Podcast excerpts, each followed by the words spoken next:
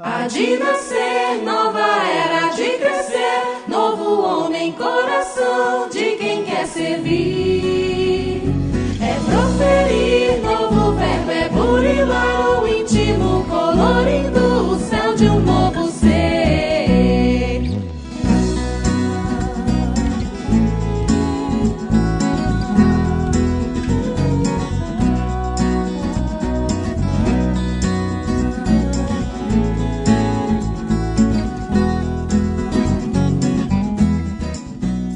Olá pessoal, estamos iniciando mais um episódio do Pode Ser. Aqui é Tiago Franklin e todas as reformas sociais necessárias em vossos tempos de indecisão espiritual têm de processar-se sobre a base do Evangelho. Olá pessoal, aqui é Haroldo Dutra Dias. Lembrando da frase de Alcione no livro Renúncia: O Evangelho é um vasto caminho ascensional, cujo fim não atingiremos legitimamente sem o conhecimento e a aplicação de todos os detalhes. Olá pessoal, aqui é o Fred Cornélio, do Evangelho segundo o Espiritismo pelo Espírito Lázaro. O amor é um sol interior que condensa e reúne em seu ardente foco todas as revelações e aspirações sobre-humanas. Do livro Emmanuel, de autoria dele próprio, Psicografia de Francisco Cândido Xavier, por enquanto, todo o nosso trabalho objetiva a formação da mentalidade cristã por excelência. Mentalidade purificada, livre dos preceitos e preconceitos que impedem a marcha da humanidade. Luiz Sérgio Marota. Maravilha. é isso aí. Hoje estamos aqui juntos para falar sobre a formação da mentalidade cristã. Nosso convidado para este episódio é o Luiz Sérgio. Lembrando que no episódio anterior falamos sobre João Batista e João Evangelista através das belas poesias de Gladson e as músicas de Tim, da dupla Tim e Vanessa. Sendo assim, vamos para mais uma leitura de e-mails e recados do Pode Ser. Nascer, nova era de crescer, novo homem, coração de quem quer servir.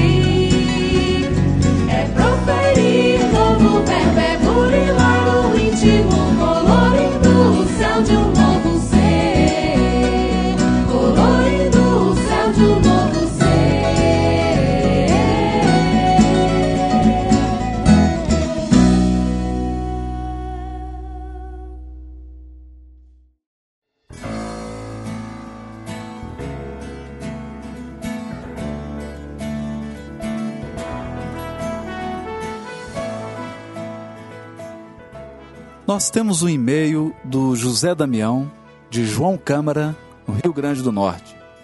Bons amigos Haroldo, Fred e Tiago. É com muita satisfação que informamos informamos-lhes que com o fito de ajudar na divulgação do trabalho do ser, criamos um espaço em nosso site para a transmissão na íntegra dos episódios do Pode Ser. O site é www.auraceleste.com.br. Que Deus os abençoe nessa empreitada, cuja essência é a divulgação do Evangelho do Cristo Jesus. José Damião, olha, meu amigo, você fez marmanjo aqui verter lágrimas. Quando chegou essa mensagem sua, nós choramos, foi uma emoção, um beijo no seu coração. Nós entramos no seu site, vimos o espaço que você criou lá para o ser. Olha, meu irmão, não tem nem como agradecer você. Porque nós sentimos na prática o que que é um irmão de evangelho dando a mão e nos caminhando junto com a gente. Né? E nós aqui aproveitamos para divulgar também teu site maravilhoso, o trabalho que você está fazendo aí com a sua equipe, que é o Aura Celeste, e agradecer o espacinho que você deu no ser, aí um espacinho no seu site para o ser. Meu amigo, que Jesus te abençoe e pagou tudo que a gente já passou, todas as dificuldades, saber que a gente ganhou um irmão como você. Muito obrigado, muito obrigado mesmo. Vamos aproveitar e agradecer o Denis também, o Denis Soares, que escreveu um post também lá no site, divulgando o ser, Blog divulgando dele, né? no blog, divulgando o Pode Ser. Maravilhoso, Denis. Ô, Denis, E, nós vimos. ó, é, Eu já conversei com você. Quando você vier pra BH, não esquece de avisar que você tá aqui pra gente poder gravar, hein? Exatamente. Denis, obrigado também. Já acessei lá seu blog e vi o espaço. Que blog bom, viu, gente? Não deixem de acessar também. E aqui é, é isso, né, Denis? É a gente dando a mão e todos trabalhando numa causa comum. Há espaço para todos nós, porque a seara é imensa. É imensa. Temos aqui um e-mail do Paulo Robson Fagundes. Ele é de Malacacheta, Minas Gerais. Saudações, nobres companheiros. Mais uma vez peço auxílio aos vossos conhecimentos vanguardistas para iniciar adequado estudo das Escrituras Sagradas. Assim é que gostaria que me enviassem nome de livros referentes a Midrash, Talmud e demais referências de interesse, inclusive livros do, livros do Rash, Rash. Rash, para que eu possa comprar, pois não conheço nada sobre o assunto. Estou pasmo com o conhecimento do Haroldo. Com todo respeito, fico a imaginar onde ele arranja tempo para ser juiz, pai, marido, trabalhador espírita, pesquisador e etc. Nós também ficamos pensando a mesma O coisa. mistério ainda paira no ar. Isso é- isso é mistério. Ô Paulo, obrigado, querido. Mas não é isso, não. Na verdade, nós somos frutos de, de muitas mãos, de muitos amigos, de várias pessoas que passaram por nossas vidas e foram deixando é, suas contribuições, suas flores, seus trabalhos. E eu só te peço um pouquinho de tempo, porque nós vamos disponibilizar toda essa informação no site. Eu já estou escrevendo algo, já combinei com o pastor Enéas, com outros companheiros, com a irmã Aila e com outros também da área do judaísmo. Nós vamos criar alguns pode ser, vamos colocar no site livros. Eu quero escrever alguns artigos e alguns roteiros de estudo. Então você me dê só mais um tempinho que o site já vai começar a veicular tudo isso que você está ansioso e que eu também fico ansioso para compartilhar, para que as pessoas leiam, deem suas opiniões, me deem um retorno também, porque nós a gente vai crescendo com essa troca, viu, querido? Muito obrigado. A gente só queria lembrar para vocês, algumas pessoas até me procuraram é, essa semana, semana passada, perguntando se podia fazer mais de um comentário no site. Eu achei isso é, é bacana, né? Que as pessoas estão preocupadas em saber como se manifestar, né? Esse carinho pela gente, pelo trabalho que está sendo feito. É, a gente gostaria de pedir para que vocês, ao escutarem o episódio, vão lá e deixem um comentário. Se gostou, se não gostou, o que, que acha que tem que mudar. Porque essa é uma resposta pra gente. É, pra, é como nós vamos caminhar os próximos programas, os próximos episódios. Isso é muito importante. Então, é, não, de- não se acanhe em deixar apenas um comentário, não. Pode fazer vários Nós comentários. estamos, nós estamos comente em limitando todos. aqui o número de comentários a mil comentários por episódio. Como pessoa. Por pessoa. Fique à vontade, com o Então, máximo de comentários possível. O comentário de vocês é o que vai. É, é, vamos dizer assim, né? É o carvão que locomove, essa, faz essa locomotiva andar. Então, é, nós precisamos é do comentário de vocês Por mesmo, favor. tá? Pessoal, nós recebemos aqui o e-mail do Marcos Bondesan, nosso grande amigo Chuchu, lá do Tiago Maior, aqui de Belo Horizonte. Ele diz assim pra gente: Amigos, maravilhoso pode ser cinco. Mais uma vez adorei. Aproveito para deixar uma sugestão. Talvez seja interessante vocês disponibilizarem no site um arquivo com cartaz de divulgação do ser para que as pessoas possam fazer o download, imprimir e colocar nos murais dos grupos religiosos que frequentam para que mais pessoas possam conhecer o projeto. Boa ideia, meu amigo Chuchu, meu amigo Marcos Bondesan. Eu acho que isso aí nós vamos providenciar rapidinho, né? Rapidinho. Inclusive, a gente fez até uma alteração de nome, Marcos. A gente tirou o Instituto, porque já existe um outro Instituto Ser. Agora nós estamos chamando apenas Ser, que é a sócio-organização do Evangelho Redivivo, para nós espíritas, e sócio-organização de espiritualidade e religi- religiosidade para os demais que quiserem se juntar a nós. Então ela tem esse- essa dupla via e parabéns para você, né, Marcos? Parabéns, meu amigo Chuchu. Ontem foi seu aniversário, né? O pessoal foi aí encontrar contigo para comemorar. Nós deixamos aqui o nosso abraço, nosso abraço amigo e carinhoso e agradecemos muito por sua participação e pelo entusiasmo, viu? Temos um e-mail aqui do Juraci Altino de Souza, de Dracena, São Paulo. Caros amigos, que satisfação ouvi-los não pode ser. Gravei os episódios em um pendrive e ouço no carro, especialmente quando viajo, o que ocorre toda semana. Ouvi o episódio 1 e achei enriquecedor o seu conteúdo. Tenho baixado áudios e vídeos na internet com as palestras do Haroldo, tendo ainda adquirido três palestras suas em DVD, todas maravilhosas. Achei fantástica a iniciativa do Ser. Tem espalhado a ideia entre os amigos. Um grande abraço para todos. Ô Juraci, nós que agradecemos, meu amigo. Para nós é, é um estímulo as pessoas assistirem às palestras, ouvirem o Pode Ser que essa equipe está produzindo. E, por favor, mande sempre sugestões, críticas às palestras, é, alguma coisa que saiu errado, que, que a gente não foi feliz, pode falar com, com certeza, porque isso para a gente é crescimento pessoal, é crescimento espiritual. E essa questão de ouvir, eu te confesso que outro dia eu estava indo para o serviço também, e eu, eu, da minha casa ao serviço demora mais ou menos uns 20 minutos, e eu coloquei o Pode Ser 5, o episódio 5, com o Gladys, com o Tim. E rapaz, foi uma choradeira e uma vergonha, porque parava no sinal e eu de terno e gravata e chorando, e o povo de me olhar e falar: o que está acontecendo com esse homem?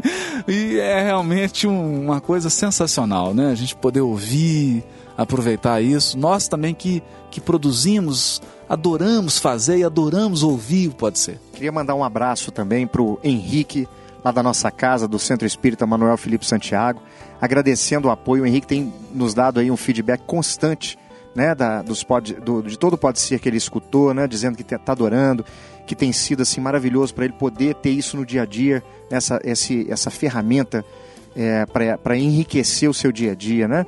Então, Henrique, é isso aí. Agora, nós gostaríamos também que você deixasse o, o seu abraço lá no site do Ser para gente. Né? Isso. E fizesse também, né? Toda, todo o seu comentário elogioso que você fez pessoalmente, que você pudesse deixar lá. E se tiver alguma crítica, deixe também, nós queremos escutar. A Maria Helena deixou um recado no site dizendo o seguinte: Olá, Haroldo. Que Deus o abençoe sempre. Gostaria de saber sobre sua palestra O Espírito de Verdade. Excelente por sinal. Na referência que você faz sobre o livro de Baruch, é, é segundo Baruch 85? Acho que ela não entendeu, Haroldo. Isso, a referência. A referência. É, como eu vou ler e estudar todas as referências, esta eu não achei. Poderia, por gentileza, confirmar? Ô Marina, eu prometo, eu vou colocar no site essa referência, vou resgatar lá esse estudo. Nós estamos com um projeto agora, Maria Helena, e eu sei que você, de, de raízes judaicas, né? A gente encontrou lá no congresso. Eu vou te mandar direitinho as referências, pode deixar, do livro de Baruch. É, eu estou fazendo uma catalogação de todos esses estudos e vou procurar escrever alguns artigos, colocar referências de uma forma mais organizada no site. Então eu vou mandar para o seu e-mail essa referência e peço para você aguardar um pouquinho que no site vai ter isso tudo. Nós vamos recuperar e escrever outras coisas mais. E você, alguém de família que é alguém de família judaica, e que tiver coisa interessante aí da tradição judaica, Maria Helena, manda pra gente. Vai ser uma grande alegria, viu? Baruch Hashem. Temos um e-mail aqui do Thales Argolo. Olá, Tiago, Haroldo, Júlio, Fred, Gladstone e Tim. Obrigado pelos esclarecimentos e pelas reflexões com Jesus. O Pode Ser ficou muito bom. Com todo respeito, peço licença para corrigir uma informação o capítulo a que o Haroldo se refere no livro Crônicas de Além Túmulo, em que é apresentado um diálogo entre Jesus e João Evangelista, é o de número 15, intitulado A Ordem do Mestre. Ô, Thales, obrigado, querido. Eu falei 25, tá vendo? O pessoal foi falando que eu tenho memória fotográfica, não é bem assim. Querido, não tem que pedir desculpa para corrigir erro, não. Nós, sempre que, a, que termina o episódio, nós praticamente convocamos os ouvintes a passarem uma peneira se nós falarmos alguma coisa que não que esteja uma referência errada ou que esteja contrário a algo da codificação da obra de Chico Xavier, pelo amor de Deus, por favor, mandem e-mail, apontem para gente, porque aqui nós estamos construindo com desejo de acertar, mas somos seres humanos. Cometemos erro. Muito obrigado. Capítulo 15, livro Crônicas de Lentum. Obrigado, Thales, pelo olhar aí atento e vigilante, viu? Muito obrigado. É isso aí, pessoal. Vamos para mais um episódio.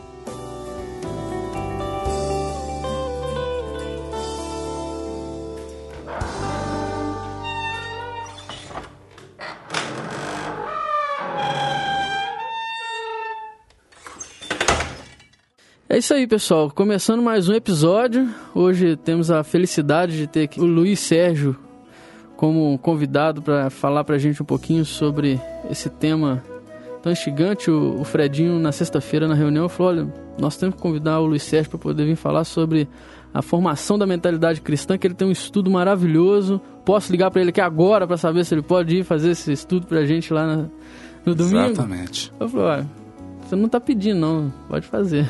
A gente se resolve isso depois, né?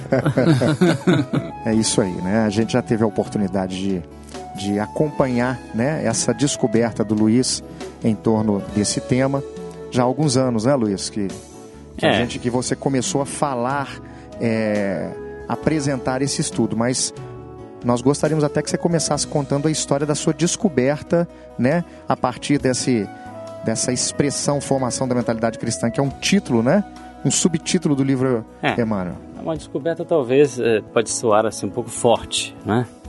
Mas é simplesmente eh, talvez a nossa incapacidade, mesmo porque que nós é bom, é claro, gostaria até de agradecer vocês a presença nossa aqui e lembrar que nós não estamos aqui na credencial de falar em nome da doutrina dos espíritos, mas como temos estudado essa doutrina desde criança, né? Ou seja, mais de cinco anos, é, é, nós achamos que é um ponto que muito capital, que às vezes nos escapulia o entendimento. Há muito tempo atrás, nós limos nesse livro aqui do Emmanuel, que eu acabei de citar, o livro, ele chama Emmanuel, o título livro é Emmanuel, Psicografia de Chico Xavier, do próprio espírito de Emmanuel, o guia dele, né? O orientador espiritual mor do, do Chico Xavier. E no capítulo 35 ele fala sobre educação evangélica. Num dos tópicos, ele fala, inclusive o tópico se chama Formação da Mentalidade Cristã. Lê-se aqui uma coisa que me deixava muito confuso quando mais jovem. Ele diz assim: por enquanto, todo o nosso trabalho objetiva a formação da mentalidade cristã. Por excelência, mentalidade purificada, livre dos preconceitos e preceitos que impedem a marcha da humanidade. E depois ele continua dizendo: formadas essas correntes de pensadores esclarecidos do Evangelho. Observem bem o que ele está dizendo, né, gente? Formada é, essa corrente de pensadores esclarecidos do Evangelho, entraremos então no ataque às obras. Ou seja, ele coloca- esse então tem aquela conotação de depois. Depois de formada essa mentalidade evangélica, né? Nós aí entraríamos no ataque às obras. Quais eram? Quais são essas obras? Os jornais educativos, as estações radiofônicas, o filme que ensina e moraliza e olha, tudo à base do sentimento cristão. Bom, ele fala aqui nesse capítulo, e ele ainda diz o seguinte: ele fala que essas obras que hoje surgem, vacilantes e indecisas no seio da sociedade moderna, em outra, em outra mensagem nós abordaremos que é muito parecida com essa, do mesmo ano de 1938, essa mensagem é de 38, gente. Ele fala a mesma coisa, só que se dirigindo mais detidamente ao, ao meio espírita, ao nosso meio. Ele diz o seguinte: essas obras que hoje surgem vacilantes e indecisas no seio da sociedade moderna, experimentando quase sempre um fracasso temporário, indicam que a mentalidade evangélica não se acha ainda edificada. Bom, a gente lia isso aqui no capítulo 35. Compulsávamos as páginas até o capítulo posterior e entraríamos no capítulo 36, em que ele começa sob o título de Aos Trabalhadores da Verdade, dizendo o seguinte: Nos tempos atuais, todo o trabalho de quantos se devotam à disseminação das teorias espiritistas deve ser o de colaboração com os estudiosos da verdade. Não é o desejo de proselitismo ou de publicidade que os deve animar. E aí fala outras coisas. Eu falei, gente, eu não estou entendendo. Num capítulo, ele fala de filme, de estações radiofônicas, de clubes da palavra evangélica, e no outro fala que você não pode fazer publicidade de nada. Claro, na minha inocência, eu não estava entendendo que Emmanuel estava fazendo uma referência pedagógica, como grande pedagogo que também é, né? Como jesuíta ele foi, inclusive, ao nosso meio, ao, ao como disseminar o espiritismo de forma segura para o mundo e não para um secto. Que esse é o objetivo. Depois nós vamos ver posteriormente de Allan Kardec, né? E não poderia ser diferente. A doutrina espírita, por mais que ela, nós sabemos que ela exija num aprofundamento uma capacidade individuada de entendimento de cada um, ela pode ser espalhada pelo mundo, né? mas dentro de uns critérios pedagógicos genuinamente, genuinamente crísticos, como aconteceu com Jesus. No capítulo, se não me engano, 24 do Evangelho segundo o Espiritismo, Allan Kardec diz o seguinte: Jesus pregava a caridade para todo mundo. A lei maior, amar a Deus acima de todas as coisas, ao próximo como a si mesmo, para todos nós. Mas quando se tratava de conhecimentos espirituais, né, ele se se ele, ele se restringia ali ao contato com Pedro, Tiago, João, né? Alguns membros e o próprio Allan Kardec diz, os outros era proibido. E se os próprios apóstolos não tinham determinado preparo psicológico para entender determinados dogmas espirituais, vamos dizer assim, determinadas leis espirituais, Jesus até pedia, olha, espera eu ressuscitar no terceiro dia, para depois vocês contarem esse segredo para os outros. E geralmente, quando ele falava de coisas espirituais, era na na intimidade, Nicodemos, né? E a gente começou a entender que Emmanuel estava nos dando uma dica pedagógica da maior importância e que talvez demorasse alguns 100 anos para a gente começar a entender direito. Exatamente. Né? E, e sobretudo, né, Luiz Sérgio, porque quando ele fala de formação da mentalidade cristã, nós precisamos entender mente na concepção de Emmanuel, que está no capítulo 1 do livro Pensamento e Vida. A mente é o espelho da vida em toda parte. O cérebro é o centro das suas ondulações, mas o coração é a face do espelho. É curioso isso, porque o Emmanuel utiliza o conceito de mente de forma similar ao que o hebreu chama de coração. Para o hebreu, o coração era a sede da inteligência, do conhecimento, da cognição e do sentimento, do amor, da compaixão, de todas as paixões também. E o Emmanuel substitui essa, esse leve do hebraico para a mente, ele chama de mente, então, essa sede da inteligência e do, do sentimento. Quando diz então formação da mentalidade cristã, ele está falando de um processo de via dupla que se inicia, como orientou o Espírito de Verdade, pelo sentimento. Ele precisa da base do sentimento e se espraia para os aspectos intelectuais, não o contrário. Aliás, o Espírito de Verdade já havia advertido: Espíritas, amai-vos. Essa é a primeira ordem, o primeiro mandamento aqui. Instruí-vos o segundo. Mas, infelizmente, num processo histórico de desenvolvimento do movimento espírita, nós fizemos o contrário. É, houve um processo de crescimento muito grande dos aspectos intelectuais e os aspectos do sentimento. Nós não estamos falando da, de obra de caridade, que é outra coisa. Obra assistencial é exteriorização. Nós estamos falando aqui de um processo interno. Eu acredito que é isso também que você está focando, não é, Luiz? Com certeza, porque é, para eu entender essa palavra, você foi exatamente o Haroldo, realmente ele é pontual, né? Sem querer ficar lustrando aqui, né, Júlio? Mas eu estou falando sério, né? É, a questão, isso, a mentalidade cristã muitas vezes era só confundida por nós como estudo do Evangelho. Mas quando Allan Kardec ele fala lá no, né, no prefácio de O Evangelho segundo o Espiritismo, qual era o foco dele? Entre aqueles cinco pontos que você poderia abordar no Evangelho. Entre eles, os pontos foram utilizados, foram utilizados pela Igreja Romana para fazer os seus dogmas, né? Os, os, atos da vida do Cristo, os milagres do Cristo. Ele falou, o ponto-chave é o moral. Esse moral, gente, para quem está escutando aí, não se trata de moralismo, né? nada disso. Esse ponto moral significa a essência espiritual, sentimental dos ensinamentos do Cristo para a nossa vida. Sem isso aí, ele diz, nós vamos ficar em, em, em exegese, em discussões é, teológicas do Evangelho interminavelmente. Se nós colocarmos o foco no moral, no, no aspecto moral, primeiro, nós já não existimos mais no sentido de seita. Porque se temos que amar o próximo indistintamente, sem né, acepção de pessoas, ah, isso já morre qualquer espírito sectário que possamos alimentar dentro de nós, né? E Allan Kardec fala sobre isso. E ele diz que a única diferença ali é que ele estava colocando alguns dogmas naturais que os espíritos nos trazem para nos ajudar a entender essas leis morais. E outra, ele estava fazendo que muita gente pode dizer, olha, eu estou fazendo compêndio sobre a moral evangélica ou, ou Allan Kardec já foram escritos tantas vezes. E olha o que, que ele diz, mas o estilo literário rebuscado em que são escritos hoje os nossos compêndios evangélicos. E até hoje a gente vê isso. Você pega os livros hoje aí de comentário, às vezes, do evangelho, mas com uma, uma densidade teológica, com terminologias às vezes tão, tão é, difíceis para o público leigo acessar, que fica, fica realmente um, um, um largo espaço para interpretações das mais variadas e errôneas mesmo.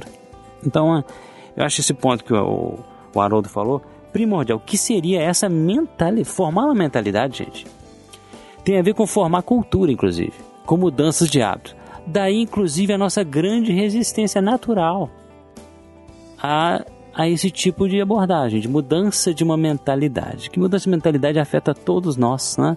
Em níveis, inclusive, culturais. Só um pouquinho. Antes que o, o, o, o, o, Haroldo citou uma coisa muito interessante aí. Quando a gente entrava na mocidade, uns 40 anos atrás, conversando com um rapaz que tinha a mesma idade minha, ele falou exatamente a mesma coisa. Foi até interessante de vir para cá. Dizia, a, a, a, gente, a gente saía de um mundo católico que, apesar de todos os problemas que a gente sabe, que os próprios católicos sabem, os problemas que a Igreja Romana né, enfrentou, havia numa sociedade uma mentalidade com ares cristãos. Claro, cheio de preconceitos, defeitos, problemas, mas havia. Né? Então muitos jovens saíam das plagas católicas com todo aquele respeito pela, pela pessoa de Jesus Cristo, com toda aquela. Né? Ele, ele era, era, o Jesus é um ícone realmente é, divino e de muito, exigindo muito respeito. Íamos para as plagas espíritas com aquela sede de, do intelecto de uma fé raciocinada, de, de nos livrar de dogmas que não alimentavam a nossa razão em hipótese alguma. Mas o que, que aconteceu com o passar do, do nosso último século? Aconteceu que a nossa sociedade se descatolizou, se é que a gente pode usar esse termo, né? As nossas, nossos filhos, os filhos que foram acorrer aos centros espíritas, geralmente eram filhos de pessoas espiritualistas, mas nem sempre cristãs propriamente dita, ou propriamente ditas, ou então filhos de acadêmicos. E obviamente trouxeram, como é natural, toda essa cultura acadêmica para o nosso meio. E a mentalidade cristã realmente decresceu, como é natural. Nós, nós vemos hoje, é, nós ficamos 10 anos responsáveis por uma direção de infância e juventude, sabíamos, vimos a dificuldade da criança que, que nos chegava ao centro espírita de sequer saber quem era Jesus, ou sequer ter algum tipo de respeito por uma entidade desse nível. É, então o, o, o, fator evangelização ficava muito a desejar, já que é, às vezes as professoras de evangelização já partiam do pressuposto que as crianças tinham essa, esse respeito, assim, oh, Jesus, mas nada, rapaz, a coisa era muito mais distante. E por isso Emmanuel já nos prevenia em 1938, olha, não sendo formada essa mentalidade, as obras que serão realizadas serão muito frágeis e entrarão por um processo né, de queda e desfazimento. Luiz, olha só, a gente percebe né, nesse capítulo do livro Emmanuel que o Emmanuel vai construindo um, um raciocínio para a gente poder conseguir entender o processo educativo que deve se processar para a gente chegar nessa mentalidade cristã formada. Né? Tanto é que o capítulo se chama Educação Evangélica. Então, tem um item aqui desse capítulo, né? necessidade da educação pura e simples, que ele entra nesse ponto que você está trabalhando aí, que você está desenvolvendo com a gente. Ele diz assim: no capítulo da preparação da infância, não preconizamos a educação defeituosa de determinadas noções doutrinárias, mas facciosas, facilitando-se na alma infantil a eclosão de sectarismo preju, pre, sectarismos prejudiciais e incentivando o espírito de separatividade. E não concordamos com a educação ministrada absolutamente nos moldes desse materialismo demolidor, que não vê no homem senão um complexo celular, onde as glândulas com as suas secreções, tal, tal, tal. E ele continua falando então do materialismo. Olha, olha que interessante isso, né, Fred? Porque sempre que nós líamos isso, nós espíritas apontávamos os dedo, o dedo para os nossos irmãos evangélicos, para os nossos irmãos católicos e apontávamos os dedos para os acadêmicos ateus. A questão, eu acho que você deve ver, todos nós, eu tenho um, um baixinho de quatro aninhos, né? O João Gabriel. E, e uma filha de 17. A dificuldade que é hoje em Belo Horizonte você conseguir uma mocidade espírita que seja atrativa, que a minha filha consiga ficar, e uma evangelização onde o filho de quatro anos. Por quê? Porque o nosso discurso espírita se tornou sectarista e dogmático.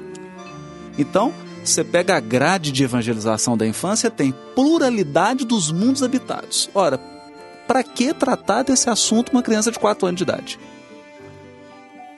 Assim, posso dar uma notícia para ela, né? Claro, posso falar. Mas você trabalhar isso uma aula inteira. E aí o que, que acontece? O que, que acontece? O que o Luiz Sérgio falou. Filhos de espírita que não têm hábito da prece, filhos de espírita que são chamados na escola porque estão batendo, brigando, sendo agressivos Exato. com os colegas, filhos de espíritas que ficam desafiando professores de religião ou professores na escola porque têm uma bagagem intelectual, são treinados na argumentação. Brilhantes até às vezes. Né? Brilhantes né? até na argumentação, uhum. de deixar teólogos uhum. é, abalados, mas com um comportamento agressivo, egoísta. Essa é a luta que eu tenho, inclusive, com meu filho. Exato. Né? De passar esses valores. Então, o que, que o Emmanuel está dizendo? Até que ponto nós não transformamos determinados assuntos da doutrina, como reencarnação, lei de causa e efeito, mediunidade, mediunidade perispírito, que são leis naturais, mas nós transformamos isso em dogmas sectaristas. Exatamente. Aí eu não Esse consigo é dialogar com ninguém, eu não consigo falar de ninguém, por quê? A pessoa vai estudar evangelho, ele quer saber o que? Corpo de Jesus. É. Ele quer saber como que Jesus multiplicou pão. Ele quer discutir apenas aspectos periféricos do evangelho. Por quê? Porque se entrar no veio que é humildade, perdão, sensibilidade à dor do outro, não tem público Compaixão, espírita, fica difícil. Ah. ensinar, ensinar humildade para as nossas crianças, gente, é um desafio enorme. Porque uma vez eu falava, falando sobre elas a serem as melhores, não, e as melhores. palma. Não, isso meio espírita e lá fora. Tem que ser melhor, né? Até a, olha, olha a dificuldade de a gente enfrentar uma sociedade com esses valores da humildade, a sociedade de hoje. Entendeu? E, o que nós fazemos é. também, né, Luiz Sérgio? Uhum. Com médiums psicógrafos, com expositores. Com a celebridade do nosso. Não é? é. O nosso endeusamento é, a essas pessoas, a forma como nós tratamos essas pessoas. Uhum. Que cria uma aura. Então você estimula uhum. o quê? Estimula uma coisa impressionante, gostaria de mostrar para você um lugar. Olha só, mentalidade cristã. Eu fui aí, gente, eu fui sair para tudo quanto é lugar, tentar entender o que seria essa mentalidade cristã. Primeiro, eu me inspirei em Allan Kardec, no livro que é o Espiritismo, ele diz o seguinte: presta atenção. Ele estava falando de cinco princípios gerais que seriam os princípios morais do Espiritismo. Uma coisa que eu nunca, para qual eu não me lembro de ter sido chamado a atenção nos meus 40 anos aí de, de, de, de sensação espírita, mas de, de, de, me sentir espírita nesse sentido, né? O Allan Kardec, ele conversando com o padre, no capítulo 23 do livro que é o Espiritismo, ele essa conversa, uma conversa fictícia, um diálogo que ele imaginou estar fazendo com o padre para é, reproduzir o que muitas pessoas perguntavam para ele religião católica. E ele fala dos cinco princípios, dizendo, parafraseando aqui, que eu não trouxe escrito, dizendo, olha padre, nós espíritos acreditamos em Deus, na existência da alma após a morte, nas consequências dos nossos atos, no livre-arbítrio e na lei de amor que rege isso tudo. Por isso, esse é o nosso foco, padre. E nesse sentido, nós somos irmãos. Isso. Se, em outras palavras, o que a gente entendeu de tudo que Allan Kardec tem falado no livro que é o Espiritismo e no livro espetacular, muito pouco lido por nós, que é o Viagem Espírita, em 1862. Ele diz o seguinte: quaisquer ênfase nossa em aspectos periféricos do espiritismo, quais sejam de repente até. Ele não fala isso, mas enfim, que os aspectos periféricos são os dogmas espíritas, a reencarnação, a mediunidade, o perispírito. Quais, quaisquer focos maiores nesses, que não nesses outros primeiros, os cinco princípios que eu acabei de citar, nos torna sectários. Sectários. E é o que acontece, gente.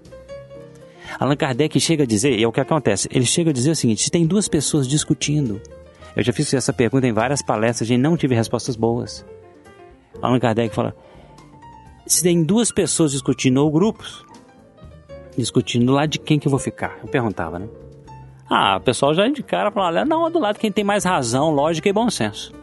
Só que Allan Kardec dizia o seguinte: eu ficaria do lado do mais caridoso, do mais cordato. Mesmo se o outro, o oponente, estiver com certo nível de razão. Isso quebra paradigma. Isso quebra paradigma e mostra o nível de cristianismo ou de, de, de evangelho que o Allan Kardec tem no seu, no seu coração. Isso ali, ou quando nós mostramos isso para os jovens, eles ficaram tão entusiasmados com Allan Kardec e descobriram nele uma figura tão cristã quanto o Chico Xavier, o que ele- eles não tinham. E olha, eu vou confessar para vocês, eu não tinha É, que a gente não tinha. É. essa ideia de Allan Kardec. E aí você entende por que, que ela era cercado de pessoas, ele atraía pessoas em torno dele. É por isso que ele fala assim, olha, mas bem observado, depois que se vulgarizou, o Espiritismo vem derramar luz sobre um, esse, um grande número de questões, sim, até hoje insolúveis ou mal compreendidas. Seu verdadeiro caráter é, pois, de uma ciência e não de uma religião. Ele tem a religiosidade que ele traz, mas não de uma religião. E a prova disso é que ele conta entre os seus aderentes homens de todas as crenças, que por esse fato não renunciaram às suas convicções. Olha Só só, você- consegue o católico Onde está isso, Luiz? Onde está isso? O, o- o que é o Espiritismo, que é o capítulo Espiritismo. 23. Capítulo né? 23 do que é o Espiritismo. Católicos fervorosos que não deixam de praticar todos os deveres do seu culto, o seu culto quando a igreja os não, os não repele. Protestantes de todas as seitas, israelitas, muçulmanos e mesmo os budistas e brahmanistas. Meu Deus, é isso que a gente tem? É essa mentalidade nós temos? E por que, que nós não a temos? O Haroldo, Luiz, costuma. Já, já viu o Haroldo falando isso algumas vezes, né? Qual era a escritura que Jesus lia? não é isso? Era o Novo Testamento, era, não era?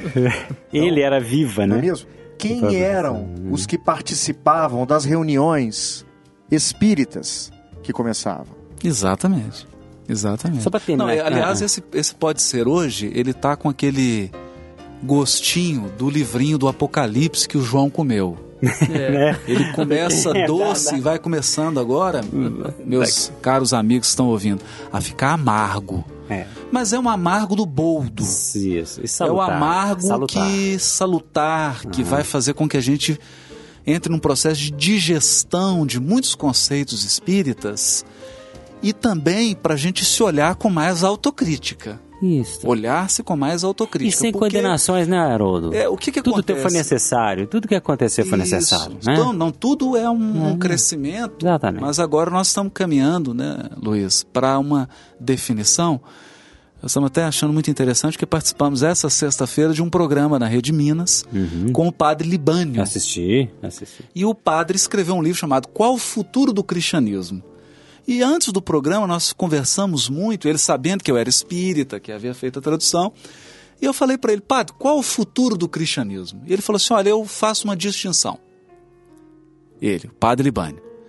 Eu separo a pessoa de Jesus, o cristianismo enquanto um movimento humano, as igrejas enquanto instituições que se formaram dentro desse movimento, a mensagem de Jesus e o cristão individual.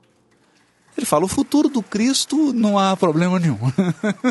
Jesus não tem problema nenhum. O futuro dele é promissor.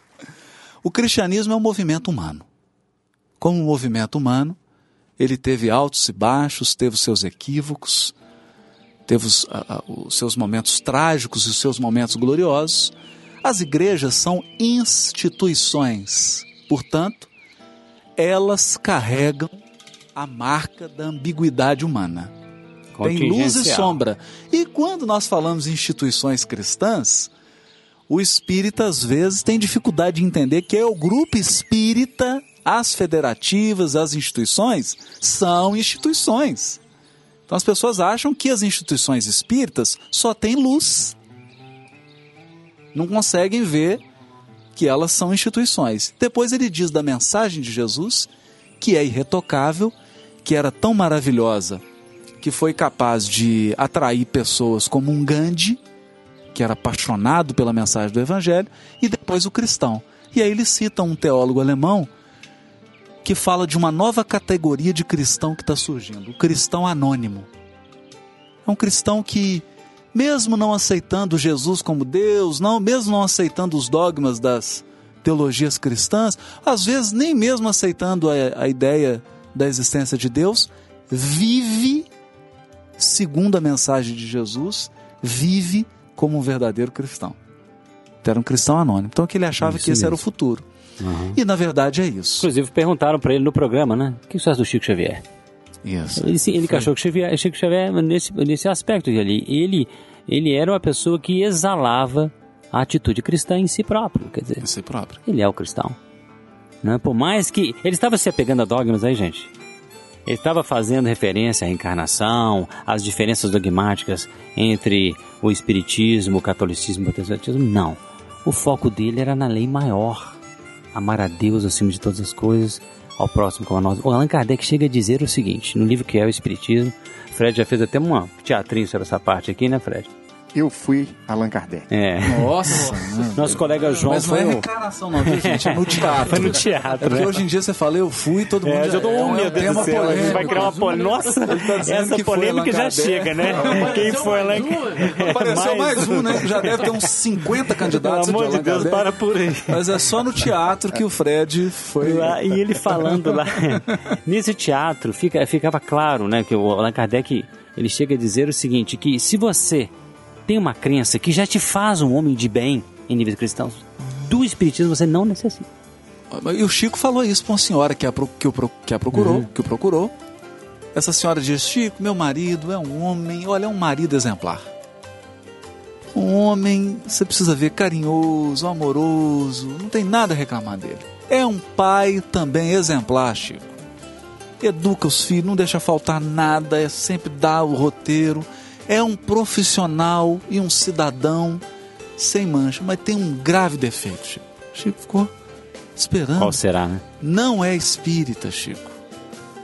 Esse é o defeito dele. Aí o Chico disse para ela: Minha irmã, se ele já é tudo isso que você está dizendo, ele não precisa do espiritismo. Então é, é, é esse golpe no sectarismo espírita. Sectarismo espírita. É um perigo, nós temos que tomar cuidado. É impressionante, né, Haroldo? Que, que se- é, a, a doutrina espírita ela é isso o tempo inteiro. Né? Há um problema de leitura. É exatamente. Isso. Isso. ênfase, Mas é a diferença, leitura. Fred, é a diferença da doutrina espírita para um movimento espírita, que é a mesma diferença entre Jesus e sua mensagem e o cristianismo, que é o Exatamente. movimento humano. Exatamente. Se nós Cristianismo, pegarmos, né, nesse Roma, capítulo- a organização, né? Se nós pegarmos nesse capítulo do livro Emmanuel, que o Luiz Sérgio está trabalhando aqui pra gente, o título é Educação Evangélica. Não é isso? Uhum. Isso. Não é educação espírita evangélica. Né? O- é formação da mentalidade cristã. Exato. Não é formação da mentalidade espírita. Exatamente. Então o foco é sempre o evangelho no sentido daquilo que o Emmanuel chama de iluminação, né? De transformação, de melhoria dos caracteres íntimos, né? Dos padrões emocionais, dos- da forma de se ver a vida, de se entender as dificuldades, de como se passar por ela. E esse marido era tudo isso, né? Exatamente. Era tudo isso. Ô Fred, foi bom você ter falado isso, porque eh, a- a- depois de estudar, você imagina, 20 anos evangelho, Isso. Velho Testamento, estudar hebraico, aramaico, grego, Grego. tudo. Eu pegava o evangelho e ficava como todos se fazem essa pergunta. Por que, que Jesus não fez o sermão da reencarnação? O sermão da lei de causa e efeito, explicando detalhes. Não há nada disso no evangelho. O evangelho, Jesus mirou um alvo que se chamava foco moral ele só tratou de questões eminentemente morais, portanto, universais.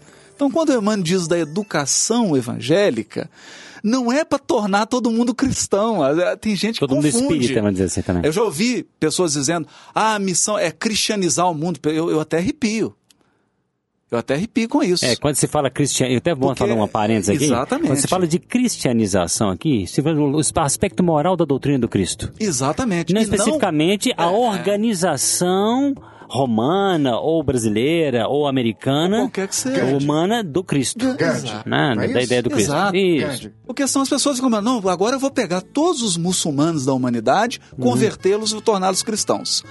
Eu vou tomar todos os budistas da humanidade e convertê-los ao cristianismo. Não, porque primeiro, aquela Aí, coisa, o né? que que acontece, Se você for Sérgio? cristão mesmo, você não vai ter essa intenção. Não, mas digamos, Né? digamos Só que a isso. gente coloque isso como uma bandeira. Nós É. vamos instaurar a nova cruzada. Com certeza.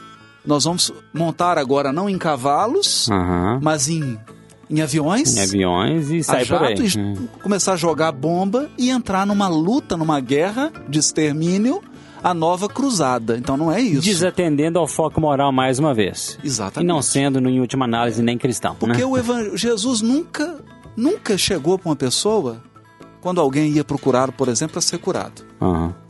Ele curava e dizia para a pessoa: A tua fé te salvou. Ele não chegava, vem cá, agora que eu te curei, eu vou te dar uma aula de Isaías, da Torá, vou te Isso. ensinar agora os Paga uma grana aí pra preceitos." Judas, porque aí tem que sustentar esse negócio aqui, né, Judas? Vamos. Essa palestra aqui custa caro também, então vamos lá, paga o esquema aí, que a gente vai. Aí vamos ver se a gente consegue te perdoar. Exatamente. Não, inclusive tinha mulher isso. adulta, ele falou, vá E não pega. e não peques mais. Ele não falou, vem, né? Seja a nossa adepta do nosso grupo.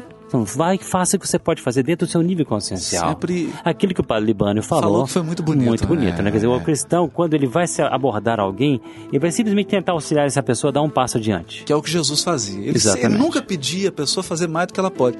Ele sempre pedia para ela dar um passo adiante.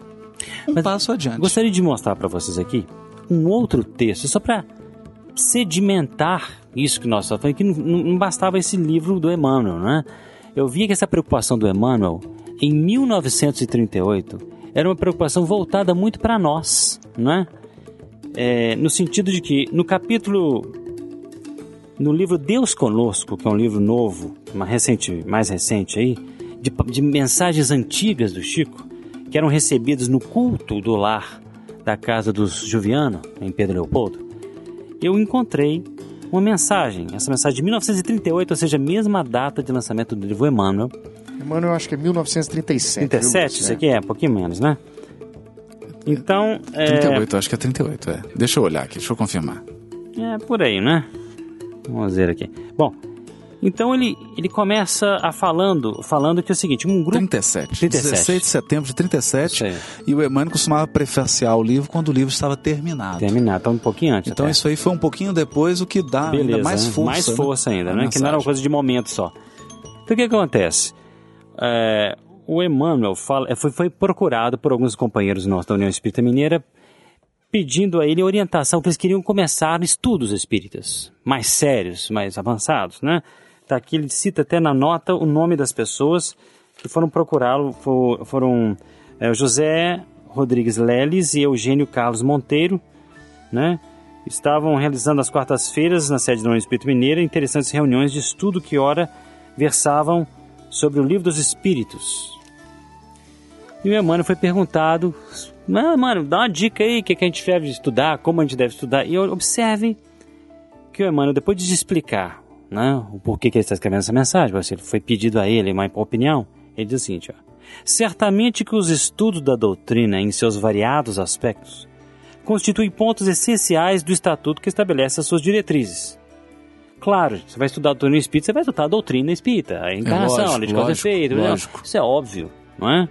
E nós adoramos esse estudo. Por que né, não? Luiz? Senão a gente vai, Adoramos nossa esse mãe, estudo, gente, senão vai ficar por não conta, seríamos é, espíritas. com certeza, E, né? E Jesus não falou para as massas sobre o conhecimento espiritual, mas chamou alguns, como Luiz já, já frisou. aí, João, né? Pedro, e passou conhecimentos Passou mais conhecimentos, adiantados para né? eles. Esses É. conhecimentos, eles têm um papel. Gente, Claro. se não fosse o conhecimento espírita da nossa vida, as coisas que já aconteceram com o meu íntimo, na minha situação, eu como uma mãe médium e pai católico, né, e vi as dificuldades que eram é, e que são, que ainda existem, eu sou procura- procurado por pessoas de várias vertentes religiosas que têm mediunidade, freiras, padres, que falam, opa, olha, Sérgio, agora tá complicado, tô vendo meu pai lá na, na cozinha do convento, lá do, do, do- do mosteiro, e como é que eu faço com isso aí?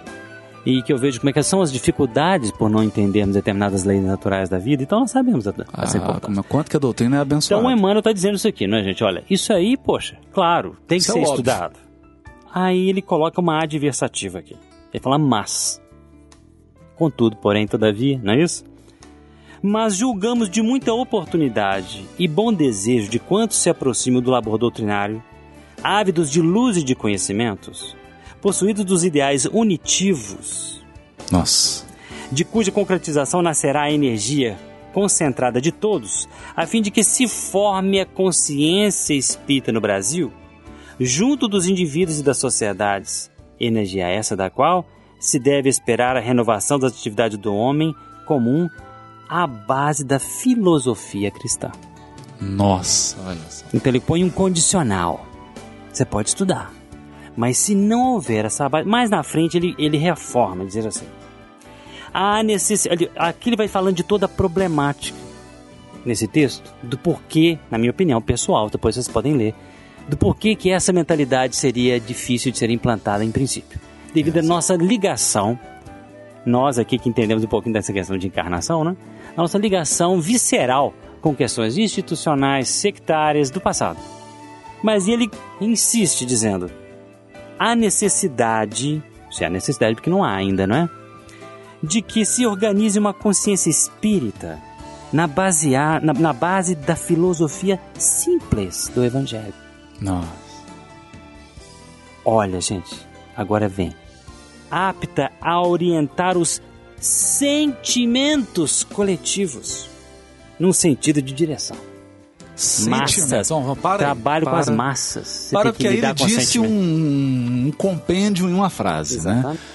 Os sentimentos coletivos. Os sentimentos coletivos. Na No sentido de direção, de direção, que é o que tá, o que dentro dos sagrados objetivos da paz e da fraternidade. e da Então, olha só, Luiz. Isso foi discutido inclusive no programa lá da Rede Minas. Uhum. Qual que é uma característica marcante da pós-modernidade? As pessoas estão emocionalmente desorientadas. Tem doutorado, tem pós-doutorado, tem formação, falam duas, três línguas, tem uma cultura, ou às vezes não tem, tem dinheiro, tem acesso a uma série de coisas, mas emocionalmente estão desorientadas. Ou estão emocionalmente vítimas de grilhões Com certeza. do sectarismo, do, do, do espírito de antifraternidade, Dos preconceitos. dos preconceitos, querendo brigar com o semelhante porque não pensa como ela. E aí, o que o Emmanuel está dizendo é orientar o sentimento coletivo na direção da fraternidade, do amor. Nós somos querendo, nós somos independente do que você acredita, do que você pensa, nós somos seres humanos. A dor é a mesma para o budista, para o judeu, uhum. para o católico, para o protestante, para o espírita. Perder um pai, perder uma mãe, uma esposa, um marido, um filho, é a mesma dor em qualquer quadrante do planeta Terra. Perder um emprego, não ter o que comer, não ter alguém que te ame, Não ter Não- respostas. não ter resposta no sentido é uma dor humana. E nesse sentido, a educação do sentimento coletivo pela mensagem do Evangelho, ela não tem fronteiras. Ela não tem fronteiras. Ela é ampla e universal. Nesse aspecto aqui, só para terminar, lembre-se que nós acabávamos de ler aqui que o Emmanuel diz: olha, essas, essas tarefas, essas obras aí estão fracas, porque elas não têm uma, uma mentalidade cristã ainda, por isso elas caem. Que é o lastro, né? Nesse texto ele continua e reafirma. E primeiro ele falou no seio da nossa sociedade, ele cita no livro Emmanuel, no seio da nossa sociedade. Já neste, nessa mensagem aqui, que era uma mensagem mais particular para um grupo, ele, ele era mais objetivo, diz assim, e, é, é objetivo no sentido de dizer dessa forma, olha, é, é em virtude da ausência dessas diretrizes, ou seja, mentalidade simples, filosofia cristã, que muitas obras de benemerência social, filhas do esforço e da abnegação dos espiritistas, se têm perdido no confusionismo da época. Nós somos influenciados pela academia, nós somos enfriados para o mundo aí fora, não temos uma mentalidade cristã, obviamente as obras com muita dificuldade. Eu costumava dizer o seguinte, às vezes nós espíritos de nós, as trevas estão conspirando, mas às vezes uma mera sombra de abajur já é o bastante para acabar com toda a nossa obra. Porque, Porque é a treva interior, né? Exatamente. Ah, Não tendo uma formação. E, e a gente que tá- atua em grupo espírita sabe quantos grupos se fecham, quantas obras de atividade assistencial se fecham por briga, Briga. entre os dirigentes Isso, espíritas, dissensões. por dissensões entre membros, quantos inimigos se formam dentro da casa espírita. Dentro da casa espírita, pessoas de uma mesma reunião fazendo prece, abrindo o evangelho segundo o espiritismo. Não, o pior, Haroldo. E uma tendo E o pior, Haroldo, condutas... desenvolvimento da mediunidade. O que, que pressupõe desenvolver a mediunidade? Trazer à tona o seu lado anímico, que seria o repositório de experiências que nós trazemos de outras vidas. Olha, uma vez o Arnaldo Rocha, todo mundo deve saber, né, pessoal do meio espírita, conversando com o Chico Xavier, ele observou duas pessoas que brigavam muito lá no centro espírita Luiz Gonzaga. E o Chico lá calmamente falou, mas é claro que eles vão discutir de vez em quando, né, Arnaldo? Eu tô parafraseando aqui, eu não lembro das palavras corretas. Sim. Mas ele diz o seguinte: é claro que ele briga, porque um aqui, o, o Rômulo, é o, se não me engano, Pompilho Crasso, que invadiu Jerusalém em 70 depois de Cristo, e o outro é o André de Horas. Né? Dois grandes inimigos de muito tempo. E eu pensei aqui, e grandes inimigos do próprio Chico e da família dele, que ele foi um elemento de tragédia para a família do Chico. E o Chico estava convivendo amorosamente com ele ali, e beijando na mão. Será que nós teríamos isso? Essa Essa mentalidade cristã de receber nos nossos seios os piores inimigos da nossa família, que viveram sagas milenares, né? Ou seja, o Chico podia lembrar 3, 4 mil anos porque amava. E que muito do nosso esquecimento encarnacional é por falta de podermos perdoar, de sabermos como perdoar, já que inclusive essa mentalidade não é muito exercitada. Como entendeu? É, então nós estamos aqui tudo com essa proposta que não podemos dizer que é nova, né? Uma proposta kardeciana, né? Emanuelina, né? Kardeciana e emanuelina de uma mentalidade que sim, isso nos fará, né? é, é, conseguir acessar os nossos irmãos de outras crenças. Porque o que, que aconteceu conosco, gente? Nós fomos entrar em contato com pessoas de outras crenças e ver como é que estava, a quantas andavam. Em nome, inclusive, do que o Allan Kardec fala. Eu estava lendo aqui, lembra que o Allan Kardec fala dos israelitas, que eram muito membros da sua reunião. Ele continua dizendo o seguinte, olha. Esse, esse, esse ponto geral do Espiritismo repousa, por conseguinte, em princípios independentes das questões dogmáticas. Olha só. O Allan Kardec está dizendo que esses pontos chaves e foco do que deveria, deveria ser no Espiritismo repousam, por conseguinte, em princípios independentes das questões dogmáticas. Suas consequências morais são todas no sentido do cristianismo. Porque de todas as doutrinas, é esta a mais escla- esclarecida e pura. Razão pela qual, aí prestem atenção, por favor, ouvintes. Razão pela qual, de todas as seitas religiosas do mundo, ele está falando de seita, hein? De todas as seitas religiosas do mundo, os cristãos são os mais aptos para compreendê-lo em sua verdadeira essência. Compreender quem? O Espiritismo. Na sua verdadeira essência. E eu comecei a descobrir que, à medida que tiramos, tiramos a, a mentalidade cristã do meio espírita, dificultamos ao espírito de entender a essência do Espiritismo. E eu comecei a encontrar católicos e protestantes que entendiam mais a essência do Espiritismo quando eram bem esclarecidos naquele propósito do que irmãos nossos. E aquilo ali realmente me deixou uma dor no coração muito profunda. Muito profunda e pedi a Deus, Deus nos oriente nesse sentido. Luiz, olha só. Você é, entrou num assunto e avançou nele, mas eu gostaria de voltar. Você trouxe aí a, a questão né, de dois companheiros no passado, né, que estavam ali ao lado do Chico, que eram inimigos do passado Uhum. e que estavam ali convivendo, né? Ainda discutindo, mas o Chico convivendo fraternalmente. Tem um ponto aí que eu acho que seria interessante a gente entrar nele um pouquinho também. Uhum. É, nós trazemos, né, das nossas experiências pretéritas, uma carga de convicções que muitas vezes nos impede de acessar essa mentalidade cristã por excelência, na sua essência, na sua verdade. Então eu, muitas vezes, né, me torno um sectário por ter sido sectário durante muitas vidas, mas agora eu não sou mais um sectário religioso, sou um, um sectário científico, na área de- da ciência, por exemplo. Né? Muitas vezes, por ter me, me complicado no passado, né, com a questão dos recursos, do poder religioso, não consigo mais lidar, por exemplo, né, com as questões é, dos recursos materiais, do dinheiro, né, e, e, e, e- e vejo o dinheiro como um pecado nessa situação, né, É, e assim por diante. Então, nós, nós é, é, é, temos que tentar entender que nas nossas mãos é, estão postas né, determinadas responsabilidades. Estou falando isso aqui, né, Haroldo? Porque nós temos Isso. aí o ser, que é uma sócio-organização, né, uma instituição com propostas é, de fomentação de uma cultura cristã, né? de um trabalho que possa oferecer à nossa sociedade. E isso não para espíritas, Isso. mas para católicos, para protestantes, para hinduístas, Hebreus, hebreus, hindus, né? budistas. Mas Kardec chega só um parênteses, ele chega a dizer que o objetivo do Espiritismo, ele fala em palavras textuais, né? O Espiritismo visa unir as crenças. Mas sem nós termos aqueles cinco princípios como Não foco, converter, é, unir, unir, as crenças, né?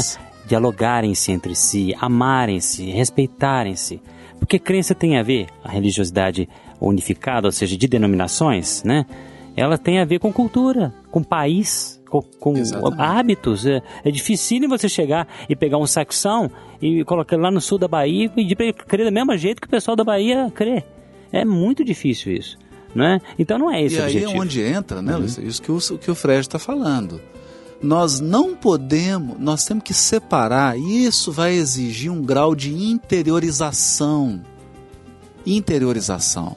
Você conhecer-se a si mesmo. Com certeza. Conhecer-se as suas experiências reencarnatórias, as suas fraquezas, para que você não transforme as suas fragilidades ou as suas forças em regras para o movimento espírita.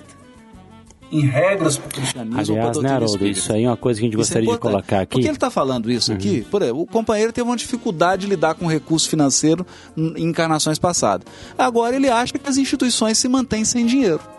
Isso é o muito companheiro comum. teve dificuldade de lidar com relações sexuais no passado.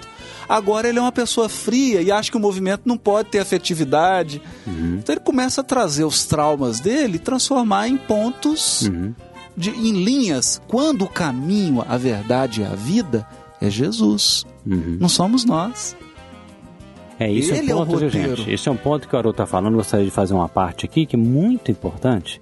Colocarmos-nos, quaisquer um de nós, ou apontarmos seres humanos como ícones a serem seguidos, tem que tomar muito cuidado.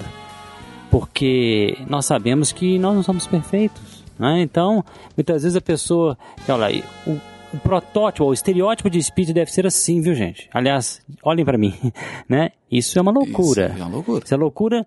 E, e- e muitas vezes a gente vê isso, olha, mas o espírita não é assim. O espírita, na verdade, é assado. Porque nós estamos aqui com 150 anos de espiritismo. É uma cultura muito infantil ainda.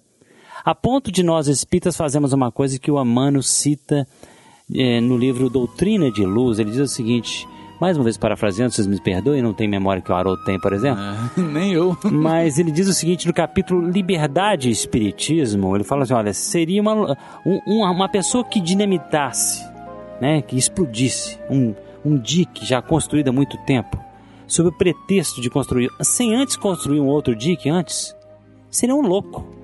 Isso. De certa forma a gente faz isso.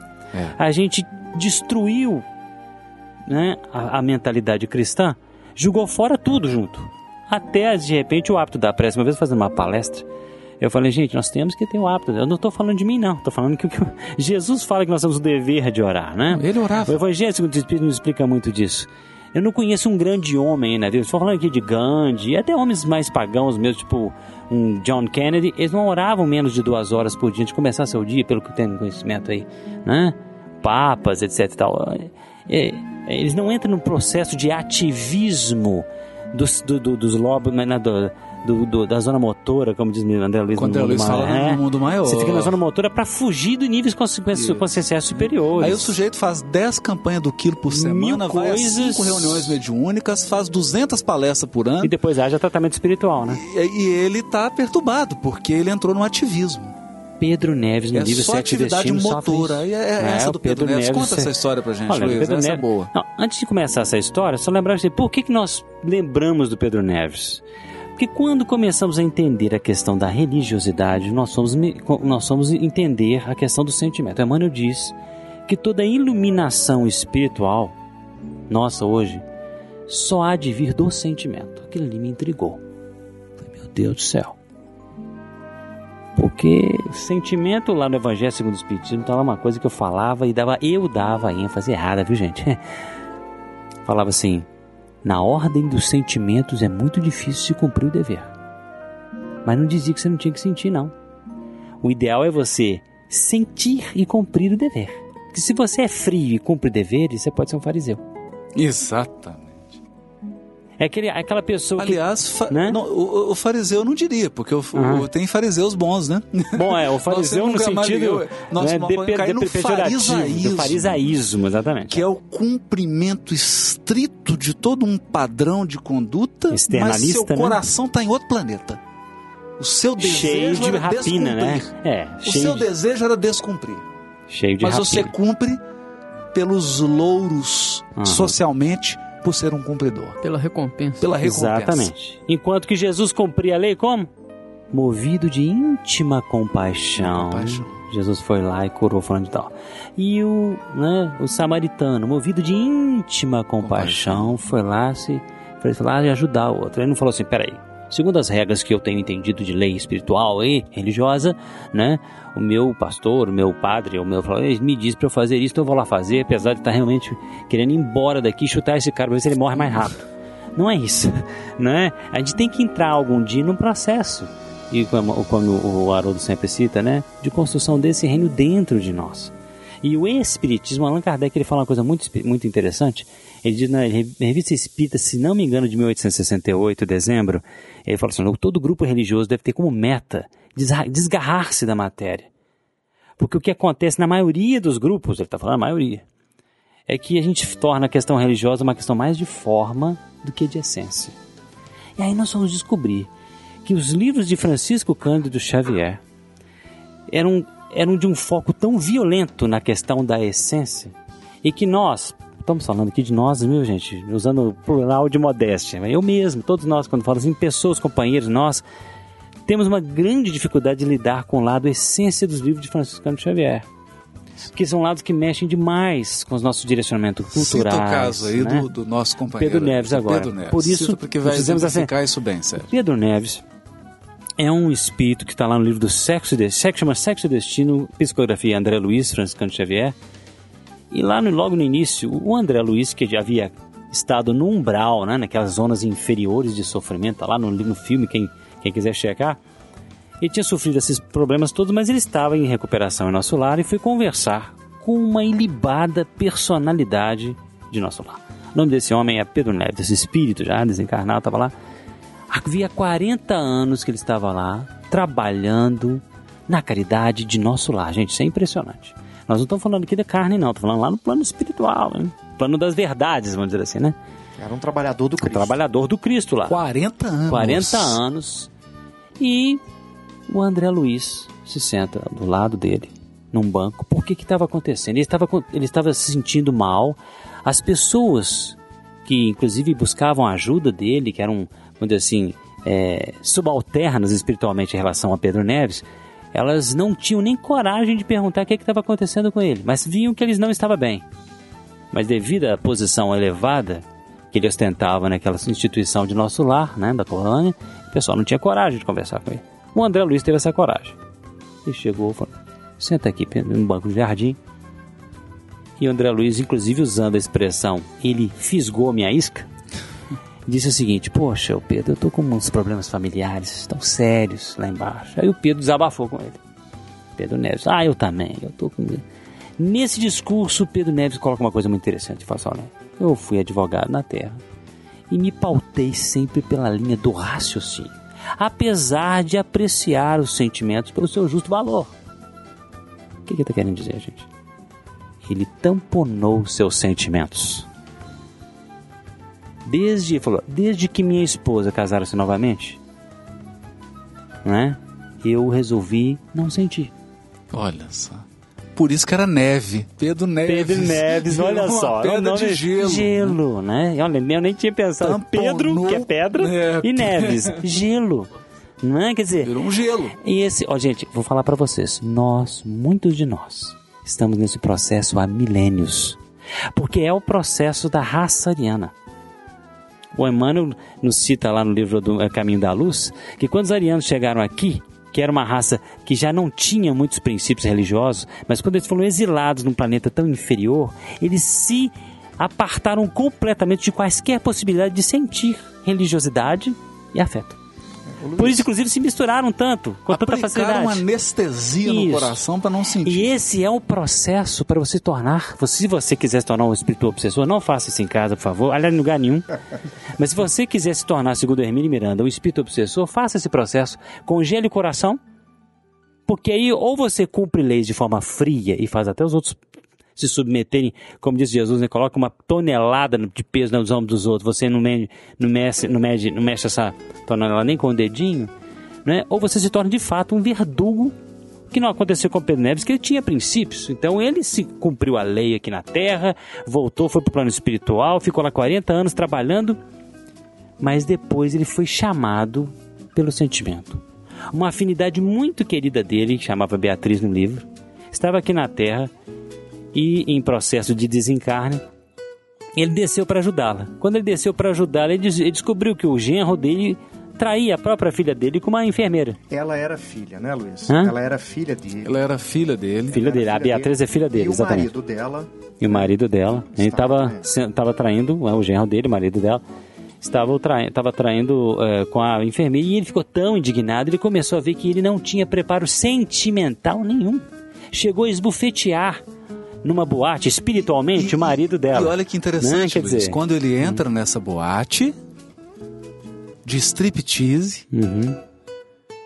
ele começa, ele, 40 anos trabalhando em nosso lar em atividade de orientação e de caridade. Começa a dar murros Murros, no genro, encarnado.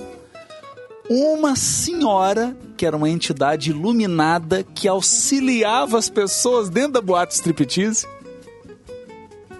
Eu fico pensando, rapaz, será que a gente conseguiria uma tarefeira? que pergunta. Você no mundo espiritual conseguiria uma tarefeira É. para trabalhar dentro de uma boate striptease? É a parábola do bom samaritano. Exatamente. Aham. Parábola do bom samaritano. Ela sai de lá e vem em auxílio dele. Isso. Para auxiliá-lo. né? A questão, né, Fred, acho que te cortando, é: será que no meio espírita nós não estamos estimulando os professores de evangelização a serem assim? Os expositores espíritas a serem assim? Os médiums psicógrafos a serem assim? Então você, pessoas que têm uma conduta ilibada, que tem não sei o quê, mas nós não sabemos o que está no coração dela. Olha só, Haroldo. É, a gente só naquele, só naquele processo que o Emmanuel fala, né? Criminosos são todos aqueles de nós que não foram descobertos ainda. que, fo- A gente que entra só foram ne- descobertos. que, é, que foram os descobertos, aliás. descobertos. Existe uma frase do Emmanuel no livro, se eu não me engano, chamado Pensamento Cristão.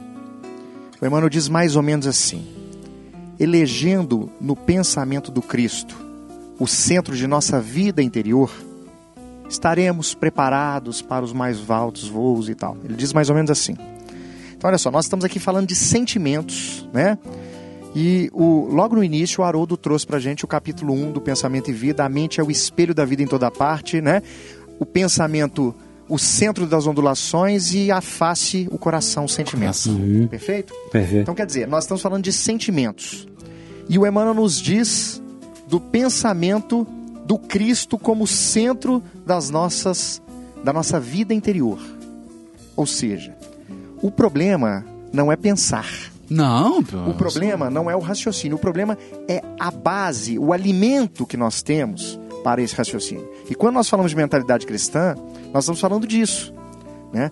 Ou seja, havia uma frieza dentro desse coração de Pedro Neves em virtude da ausência de um raciocínio genuinamente cristão. Com Exatamente. certeza. Não, e outra coisa, Ele não né? tinha tido uma mentalidade cristã. Ô Fred, Ele outra estava coisa. tendo acesso ao A cristianismo. maior ilusão do ser humano é achar que existe pensamento e raciocínio neutro. Uhum. Não existe pensamento humano que não esteja imantado por sentimentos. E por sensações, Isso não exatamente. existe. Nenhum pensamento é neutro. Todo pensamento está ali imantado por uma carga emotiva, por interesses emotivos Dos que estão por fortes, trás. Mesmo nos frios. Mesmo nos Mesmo nos frios. Capítulo 1 do Pensamento e Vida, ele continua dizendo isso. Ele né? vai- Ideia, plasma e tal. Eu não lembro. Exatamente, ele vai falando isso, o, senti né? o reflexo esboça Nossa, a a emotividade. A, esmo- a emotividade plasma a ideia de que se nutrem os pensamentos, e aí ele fala que isso lançam lançam os braços nas ações, nas atitudes, nas palavras, que são válvulas obliterativas ou alavancas do crescimento. Mes- mesmo, que Então, seja, proce- mesmo que seja a emotividade de uma pedra, né? Que eu acho que é pior ainda. Não, porque mas não é verdade. você enxerga Mas, mesmo mas olha só, mais prender-se emocionalmente é uma emotividade. Não, sim. Você congelar o sentimento é, É. preciso uma carga emotiva para isso. ser isso. E de uma É mágoa, claro. geralmente, mágoa. De uma mágoa. Muito forte, Isso tem que ser né? alimentado, porque não ser tocado emocionalmente exige um esforço gigantesco do espírito. É, é como colocar dentro de si uma usina nuclear, né? Exatamente. E você tem que Exatamente. administrar isso. é. Aquilo, né? De um, A de um todo, modo- a todo modo.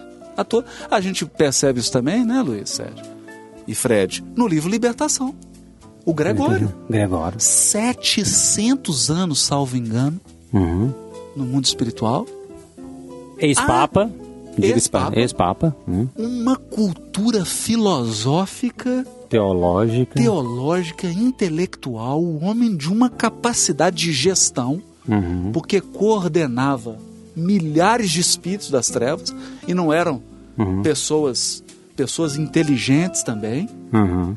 Ele coordenava tudo isso, mas nunca não tinha aberto a porta do coração. Entendi. Aliás, Não foi tinha quando fala assim, a mãe espiritual dele, né? É, esqueci, Matilde, né? Matilde. Ela chegou, olha, o coração dele já começou a amolecer. Há 50 anos. Tá na hora de é. Há 50 anos ele demonstra tédio do mal. Começa a se entediar com o mal. O tédio de ficar trancafiando o sentimento, né? Perdendo o Exatamente. sentido, né? Tédio de não se emocionar mais com a dor do semelhante. Uhum. Porque para você exercer a lei fria, você perseguir, falar, eu, vou, eu agora vou ser um instrumento da lei de causa e efeito. Você tem que trancar o coração. Agora, agora a gente vem, agora vamos falar uma coisa séria para vocês aqui. Começamos nos nossos trabalhos, nos nossos sofrimentos, porque realmente nós sofremos muitas situações para podermos entender o que se passou, o que, que se passa nessa questão do sentimento. Nós passamos coisas do arco da velha, ninguém nem, nem imagina. Mas começamos a entender certas situações e que, devido à nossa ao nosso pensamento em que o Haroldo fala muito da nossa raça ariana, não é? do nosso período de raça ariana, que é o racionalismo, é a raça racionalista. Né? Então, os livros do Francisco Canto Xavier, eles têm uma didática muito vinculada a isso que o Emmanuel está falando aqui em 1938. O foco até do André Luiz, o foco que o Emmanuel dá ênfase em seus prefácios nos livros de André Luiz é este aqui, de que nós estamos fazendo citação. Mas muitas vezes, quando a gente vai fazer um estudo, a gente faz focos periféricos do livro de André Luiz, focos científicos, vibracionais, quânticos, etc e tal, e André Luiz toda hora falando assim, como lá na abertura de Nosso Lar, há caminhos da alma, há caminhos do, do coração, necessário é percorrê-los antes de tentar equação da eternidade. Quer dizer, Ou no livro Boa Nova, uhum. as nossas ligações afetivas É. são caminhos, né? Os é, laços, os afetivos, afetivos são misteriosos caminhos ca- que nos ligam, que nos- ligam a Deus. que nos ligam a Deus. Isso para nós, gente, arianos, racionalistas, ó, Isso é uma coisa que a gente entende fácil, não. Nós não entendemos isso de uma forma tranquila, não. Eu fazendo palestra, eu comecei a fazer palestra sobre isso, mas isso já havia uma resistência, inclusive espiritual. Exato. Mas, de Luiz, equipes espirituais, Luiz, entendeu? até a Peraí, gente esse troço lê- tá- esse cara tá pegando. Luiz, mas até a isso, gente meu? lê biblio... Ah. até a gente lê biografia. Uhum. Por exemplo, você lê a biografia Pietro Baldi. Perdeu a esposa Isso. depois que ele perdeu, já no fim que ele tinha doado toda a fortuna dele, aí acabou ele ficando na miséria, teve grande dificuldade, não foi acolhido, passou É. necessidade. As pessoas para quem ele doou a fortuna não o auxiliaram. Uhum. Ele sentiu magoado e a esposa sempre o advertia de que ele tinha cometido um equívoco, tinha agido puramente na filosofia. Uhum. Olha a pessoa com pouco contato com o sentimento. Quando perde a esposa, procura um grupo espírita de materialização no Rio de Janeiro, perturbado. Uhum. Então, por quê? Os laços afetivos que, que mantêm a nossa exato. sanidade, Sanidade. embora nós não o reconheçamos. Embora a gente não o Porque reconheça. tem muitas batalhas aí para serem vencidas para começarmos a conhe- reconhecer isso. Então a formação da mentalidade cristã, a gente mexe com as questões da maior profundidade do ser humano. Na pergunta de 19- de 938 de O Livro dos Espíritos, perguntaram, Allan Kardec perguntou aos espíritos, mais ou menos assim, para ficar uma frase mais fácil, não seria melhor a gente não ter um bom coração? Ou seja, não sermos uma pessoa sentimental no sentido de. Já que as pessoas assim sofrem muito nesse mundo. É, quem que é bom sofre Sofre muito. muita ingratidão, É, né? ingra- Eu sou uma pessoa de bom coração, vive, né? A pessoa fala, ah, vive sendo pisado, despedaçado, as pessoas não me entendem, as pessoas não gostam de mim, ou então eh, se aproveitam de mim. Aí o Allan Kardec, depois que os espíritos falam, fa- falam a sua resposta, dizendo que isso aí é um pensamento egoístico, né? Allan Kardec disse dizer o seguinte: não existe prazer maior que você possa sentir nesse mundo do que sentir as pessoas com que você tem afinidade e comungar com elas. Comungar com as pessoas que você, com as quais você tem afinidade. Deste prazer o egoísta está né, Privado. privado.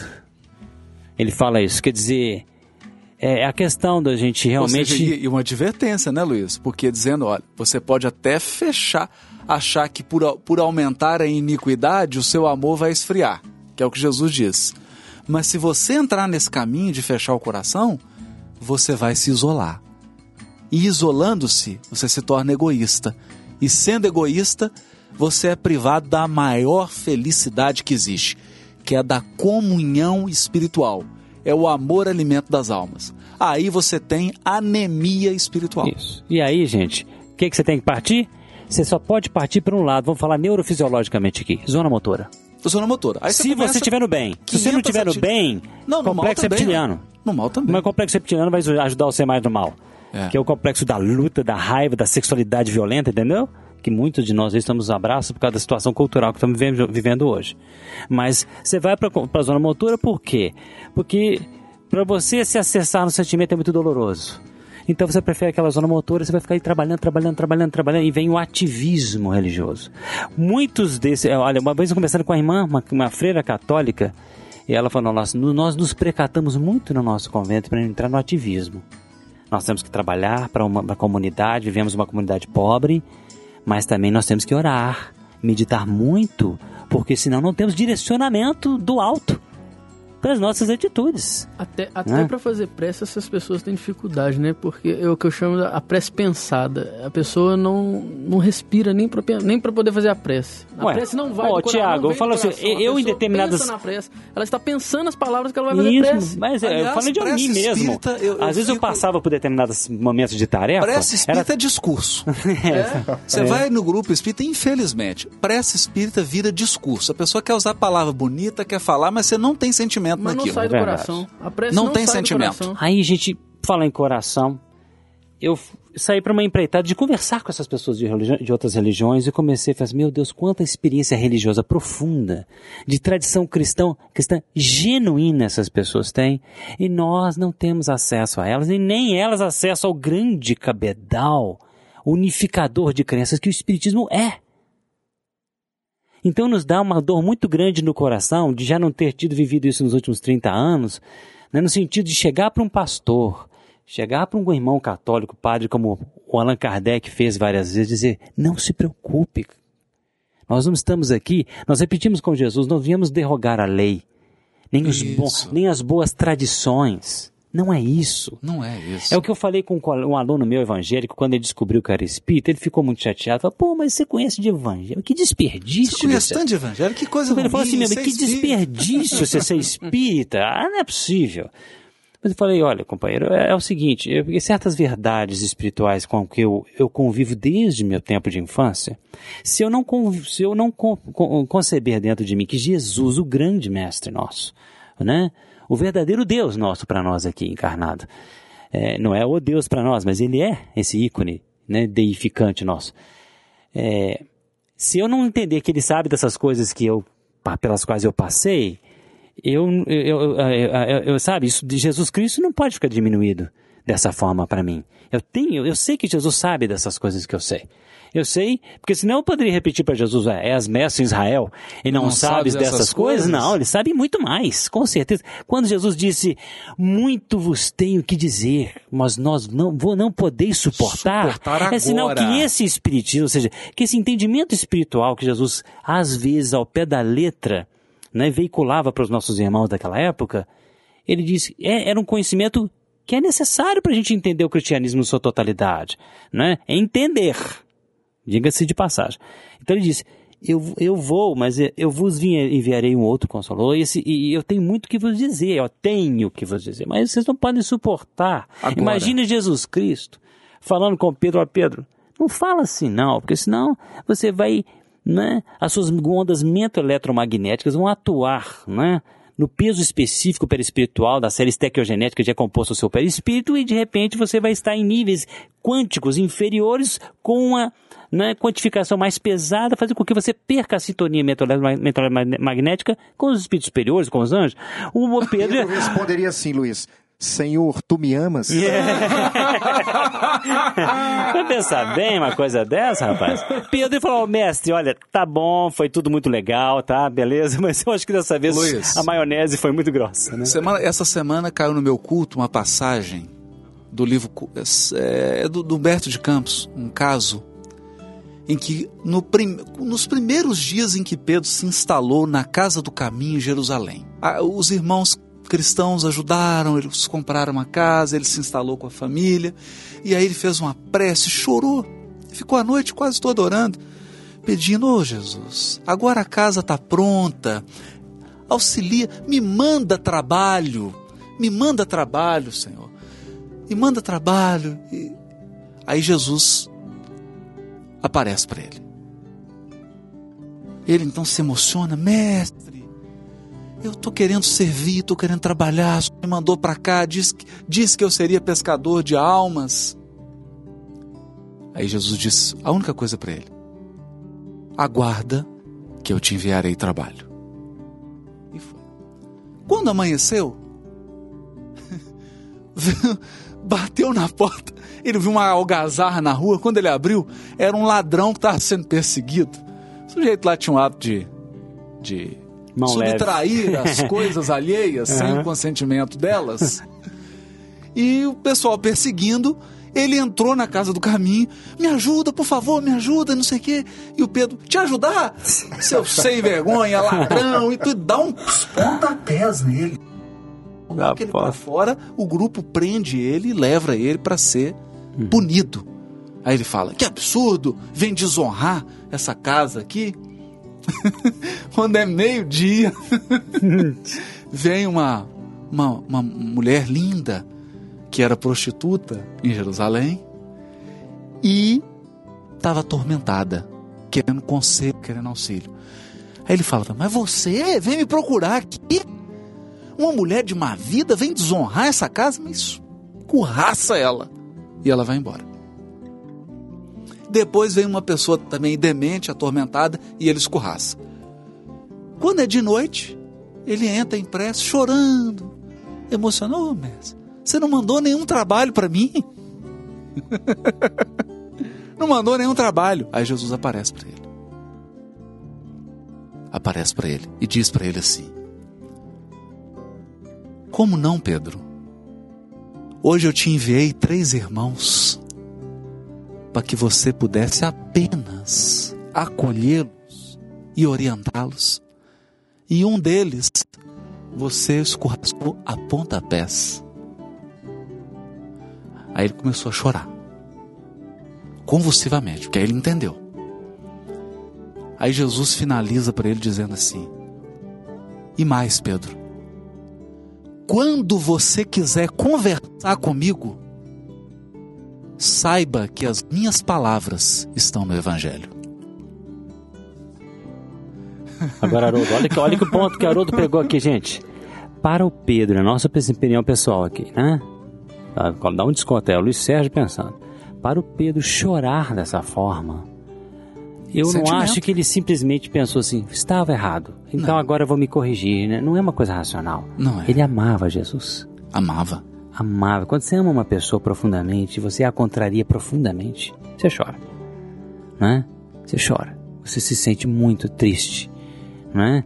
E é essas coisas que a gente não entende. Eu fico pensando, será que nós escolheríamos, pelo estereótipo de que ele representava, Pedro para ser chefe de uma igreja?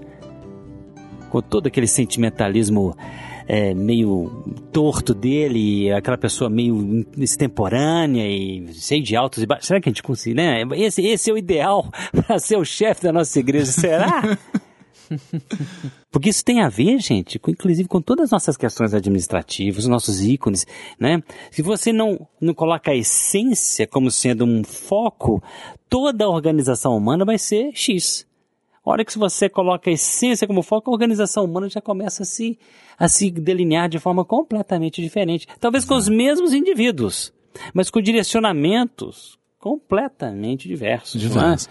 E ele é colocou o homem do coração. No coração.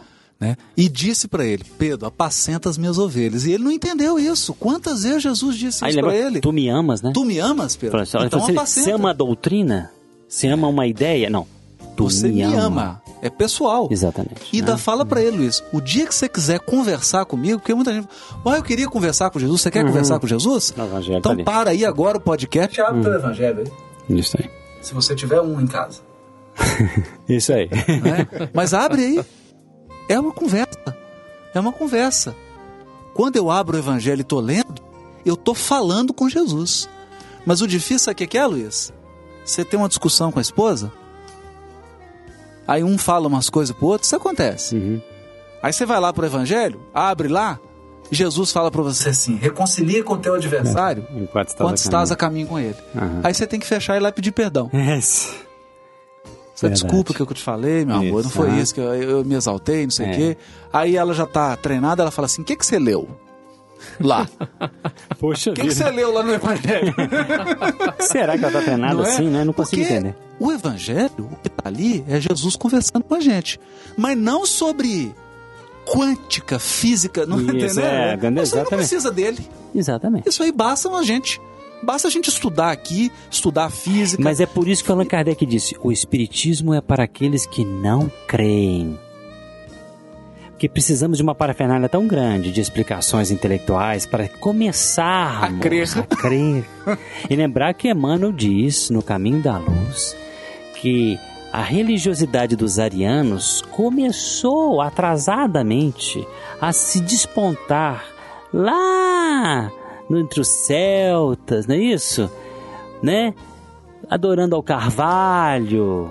Allan Kardec foi um missionário entre esses celtas para começar, através desse caminho que nós escolhemos, que é da secura do coração e da racionalidade, despertar-nos para uma pequena que fosse religiosidade. É, o, Né? o, o espiritismo é o batedor de bife, né? Explica aí, Tiago, como é que é isso?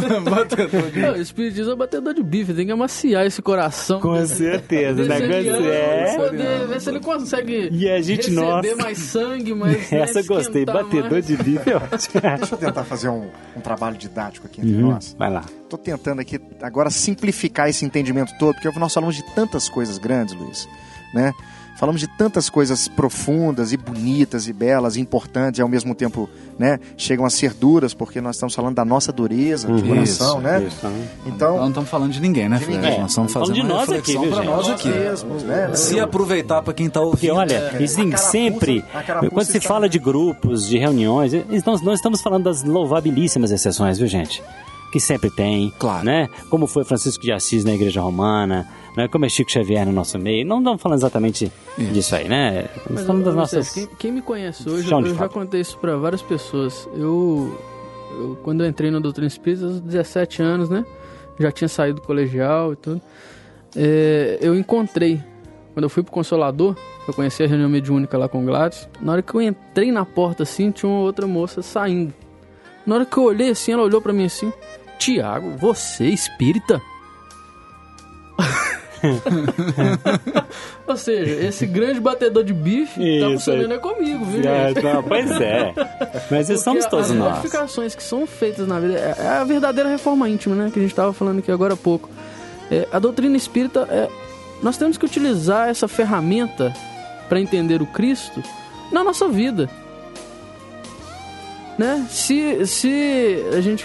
Primeiro, primeiro é a família, né? Isso. É, é- o, meu É o nosso núcleo. coração e o lucro mais próximo É de o núcleo você. mais próximo. É onde eu estou inserido, é a minha família. É a grande dificuldade de você entender que o núcleo principal que você precisa agir não é o seu centro espírita.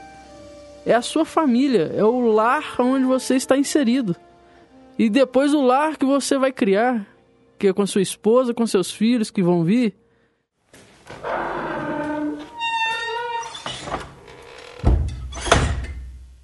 Da atitude individual de cada um, realmente é difícil a gente entrar É, a gente especificamente. criar, é. Porque uma vez eu li no livro de Ação e Reação que o cara, ele para ele redimir-se de seus pecados, vamos dizer assim, ele teria que frequentar o centro pelo menos umas duas vezes por semana, uma coisa assim, umas três vezes por oito semana. horas por semana. Oito horas por semana.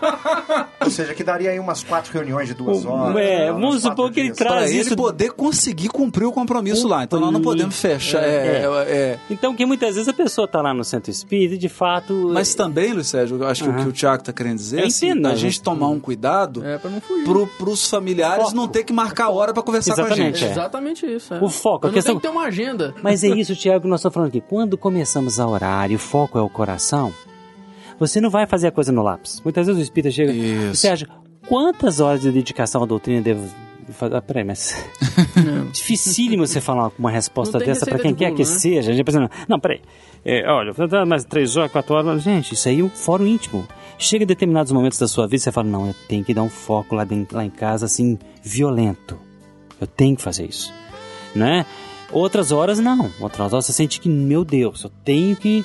Principalmente vocês, ou qualquer pessoa que foi relacionado com a questão de divulga- divulgação doutrinária católica, romana no passado, budista, sei lá o que for, e que nem sempre foi feliz, né? Muitas vezes sente aquela ânsia de, oh, pelo amor de Deus, eu tenho que. Até para que a família tenha paz.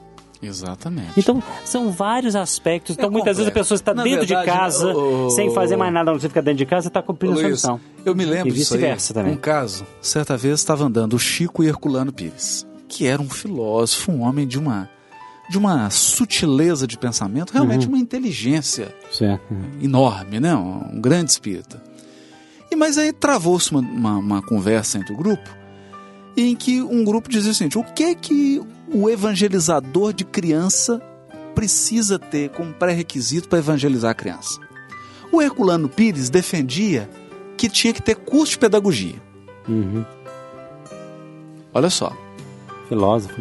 né? Então tá, ó, tem que ter uma formação, curso de pedagogia. Os outros, não, Herculano, mas não pode, não sei o quê. E ficaram com a som. Tem que ter curso, tem que não ter, tem que ter, tem que não ter. Perguntaram pro Chico: Chico, o que, que você acha? Olha, o espírito de Emmanuel está aqui e está dizendo que para evangelizarmos as crianças, nós precisamos de amor. É. Evangelizar, né, gente? Então, a verdade é, não existe receita de bolo. Mas se você tem amor no coração, inexoravelmente você vai encontrar o caminho certo. Porque tem uma coisa, né, Luiz? Olha, é, é, é até pouco frustrante isso, né? Porque depois de anos e anos de estudo, o que, que a gente vai. Precisou estudar tanto para chegar a essa conclusão, né? Quem ama entendeu todo o Evangelho. Porque quem ama, é, aí você usou aquela metáfora que eu adoro usar. Quem ama tem uma banda larga com Deus. É, eu acho que é algo em torno assim de mais de 500 gigas. Isso. Você baixa três filmes de Blu-ray em dois segundos. Verdade. Você tem uma conexão direta com o Criador. Quem ama tem uma conexão direta. Inclusive intelectual, inspiracional. Inclusive intelectual. Inclusive Inspiracional. intelectual. Até o Chico dizia uma coisa bonita, né? Que a gravidez era um segredo entre Deus e a mulher. então, é uma coisa, né? Porque você realmente passa a ser um instrumento de Deus. Você, você passa a ter inspiração, você passa a ter ideia. E as suas ideias são sempre em favor do coletivo, em favor do semelhante, porque o seu coração está vibrando. O que não acontece, às vezes, com o altamente intelectual. Por quê? Na criação, na estruturação do Holocausto, nós tínhamos intelectuais. Nós tivemos químicos que projetaram as câmaras de gases, Uhum. não é? Hoje nós temos intelectuais que fazem os caças. Você sabe o que estava escrito em Auschwitz? atômicas. Na porta de Auschwitz, o que estava escrito? O trabalho enobrece o homem. Trabalhavam 20 horas por dia em função de matar criaturas. Para matar. né? Quer dizer, a gente tem que tomar muito Não é? cuidado. O trabalho no Brasil isso. trabalhava 20 horas por dia para matar milhões de pessoas. Exatamente. Quer dizer, a questão do direcionamento, gente, moral, é tudo. Né? Só uma coisa que, eu- que para pegar o gancho do Haroldo, ele falou de amor, né? E olha o que, que, o, que o André Luiz, no livro Evolução em Dois Mundos, que para mim é o livro dos espíritos do André Luiz, costumo chamar, né? Olha o que, que ele fala, gente, quando a respe- a respeito dessa evolução do amor em nós. Ele diz o seguinte: chama Evolução do Amor, página 142 da evo- da edição antiga. Entretanto, importa reconhecer que à medida que nos, se nos dilata o afastamento da animalidade, quase absoluta, para a integração com a humanidade, o amor assume dimensões mais elevadas, tanto para os que se verticalizam na virtude, religiosidade verdadeira, né? Isso é um grifo nosso aqui, uma observação nossa. Tanto para os que se verticalizam na virtude, como para os que se horizontalizam na inteligência. Agora vai dizer o que, que aconteceu na história com os que se verticalizaram na virtude e com os que só se horizontalizaram na inteligência. Olha só. Nos primeiros, aqueles da virtude, cujos sentimentos se alteiam para as esferas superiores, os sentimentos se alteiam para a esfera superior. Religiosidade, sabe, verdadeira. O amor se ilumina e purifica, mas ainda é instinto sexual nos mais nobres aspectos, emanando-se as forças com, si, com que se afina em radiante ascensão para Deus. E os outros, né? Que se horizontalizaram pela inteligência. Vamos ver o que ele vai falar aqui? Nos segundos, cujas emoções se complicam, o amor se requinta, transubstanciando-se o instinto sexual em constante exigência de satisfação imoderada do eu. Acabou. A nossa cultura. Entendeu, gente? Esse, André Luiz, gente, vocês vão me desculpar. Você podia fazer um favor pra gente, Luiz? Oi. Lê o texto de novo agora, Uhum. de forma pausada, sem comentários, sem só pra, porque é um texto tão forte e a gente gostaria de já caminhar para o final do episódio com esse texto para dizer que nós aqui não estamos querendo caminhos novos para a doutrina espírita, não estamos querendo incutir novos comportamentos em quem quer que seja. Longe disso. Nós estamos aqui, pessoalmente, entre irmãos muito amados, pessoas que nós amamos, fazendo uma reflexão da doutrina espírita. E dando nosso testemunho. E dando nosso testemunho. Então, vou, vou ouvinte, faça como Paulo. Examinai tudo, retende Isso. o bem. Hum, Pelo amor Examinar de Deus. tudo que nós estamos dizendo aqui, faça a sua reflexão. E por isso a gente gostaria de pedir para o Luiz Sérgio para ler esse texto e que as palavras de André Luiz possam alertar o nosso coração. A evolução do amor, né, o item do capítulo 18 de o livro Evolução em Dois Mundos, do próprio André Luiz, Psicografia de Chico Xavier. Entretanto, importa reconhecer que à medida que se nos dilata o afastamento da animalidade quase absoluta para a integração com a humanidade, o amor assume dimensões mais elevadas, tanto para os que se verticalizam na virtude, como para os que se horizontalizam na inteligência. Nos primeiros, cujos sentimentos se alteiam para as esferas superiores, o amor se ilumina e purifica, mas ainda é instinto sexual nos mais nobres aspectos, imanizando-se as forças com que se afina em radiante ascensão para Deus. Nos segundos, cujas emoções se complicam, o amor se requinta, transubstanciando-se o instinto sexual em constante exigência de satisfação imoderada do eu. Luiz, nós temos que agradecer muito a sua presença. Acho que foi uma conversa muito boa, né, gente? Para Fantástica. nós foi sensacional. Nós, nós acreditamos que o, a sua vinda até nós né, é a primeira de muitas. E esse assunto mesmo, a gente tem muita coisa para poder continuar conversando e explorar, porque na verdade nós estamos falando da essência. E a essência é tudo aquilo que nós queremos falar aqui, não é isso, Haroldo? Exatamente. Então nós queremos nos despedir né, do pessoal que nos ouve, agradecer também por, pela, pela, pelo apoio, pela amizade de todos vocês que estão participando conosco desse Pode Ser, escutando, divulgando, né, nos ajudando nessa, nesse empreendimento. Então que Deus nos abençoe a todos, que Deus abençoe a todos vocês que estão aí com esse apoio. E fica aqui o nosso abraço e até o próximo Pode Ser. Até o próximo. E nós gostaríamos de agradecer o Luiz Sérgio também, pela presença dele. O estudo que nós fizemos no Congresso Espírita Brasileiro, em comemoração ao centenário de Chico Xavier, que se chamou Formação da Mentalidade Cristã, foi fruto de uma conversa, de, um, de uma troca com o Luiz Sérgio, que nos chamou a atenção para esses pontos. E eu posso dizer que a semelhança de um microscópio, à medida em que você troca as lentes, você amplia a capacidade de visão. Eu diria que hoje nós tratamos de uma das lentes mais poderosas para a compreensão da doutrina espírita, especialmente da obra de Francisco Cândido Xavier. Se você analisar todo esse conjunto da codificação e da obra de Chico Xavier, com essa lente do amor, pela lente do amor, pela lente do sentimento, os prefácios serão diferentes de hoje em diante. Os capítulos que você lê de André Luiz dos romances serão diferentes. As páginas de Allan Kardec serão diferentes. Porque você estará com a lente nova. Uma lente que vai permitir enxergar aspectos que nunca antes foram vistos. Esses são os meus votos. Isso está acontecendo comigo. Eu estou nesse caminho e desejo a todos os ouvintes que percorram conosco esse caminho. E eu vou aqui tomando meu chazinho de boldo para poder realizar a minha reforma íntima, assim como muitas pessoas que estão ouvindo. Acredito que a partir de hoje é, possam fazer uma nova reflexão sobre isso que a gente escuta tanto na doutrina, né? Ah, eu tenho que fazer a minha reforma íntima, mas como fazer essa reforma íntima? Qual é o pensamento que eu devo. Não é nem modificar, eu acredito, né? É, que eu devo. É, qual o pensamento novo que deve surgir em mim para que eu possa utilizar esse grande batedor de bife que é a doutrina espírita para poder fazer a minha reforma íntima? Né?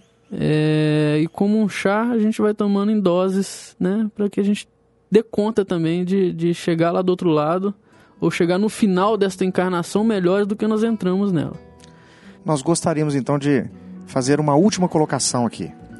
O Tiago está me lembrando aqui, com, a, com, as, com, as, com, as, frases, né, com a colocação que ele fez, é, dessa nossa proposta de conseguirmos dividir com os irmãos de todas as religiões esse conhecimento cristão.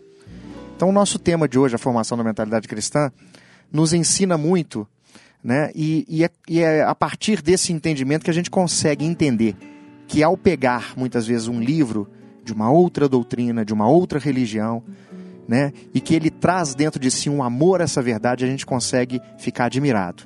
Nós pudemos, né, dividir com os amigos nesses últimos dias um livro chamado A Outra Espiritualidade, de um pastor chamado René Kivitz, se eu não me engano, não é isso? Isso mesmo. Isso René mesmo. Kivitz. E que nós, Espetáculo. nós ficamos admirados com a profundidade e verdade cristã que existe ali dentro. Né? Estamos aí desejosos de ter a oportunidade de conversar e de ter a presença desse pastor que nos ensinou muito e que a gente acredita que temos muito, muito a aprender com ele. É isso aí. É isso aí, pessoal. Posso falar um pouquinho aqui, não, gente? Você pode não, você Claro. deve. Agradeço muito, muito humildemente mesmo, me sinto emocionado, né? Não é para dizer que eu tô sentimental, mas eu me sinto muito emocionado, muito agradecido a vocês todos, porque de fato eu não me sinto na credencial nenhuma, né? De falar em nome da doutrina dos espíritos, fica aqui só um testemunho nosso. Porque se uma coisa nós fizemos na nossa vida, foi de fato sim dedicar a vida ao estudo da doutrina dos espíritos. Quanto à prática, está delongando demais devido à nossa reiterada posição de espírito muito ainda inferiorizado. Mas isso foi uma dedicação, de fato. Nós, nós, nós queríamos, quisemos sempre estudar a doutrina dos espíritos, né? foi uma coisa muito necessária para as nossas vidas, em nome do cristianismo, inclusive. Mas quando nós chegamos aqui e vemos que encontramos nossos irmãos aqui entendendo as situações e dialogando de uma forma despretensiosa, como estamos fazendo aqui, o que a gente pode dizer é que nós estamos muito agradecidos pela oportunidade. O Haroldo tem sido uma pessoa que compreende as coisas de uma forma muito interessante e, e um, um- sem aqui ilustrar a vaidade de quem quer que seja, mas um elemento Sem enfeitar o pavão. isso, é. Sem enfeitar o pavão, porque a coisa né, já é difícil.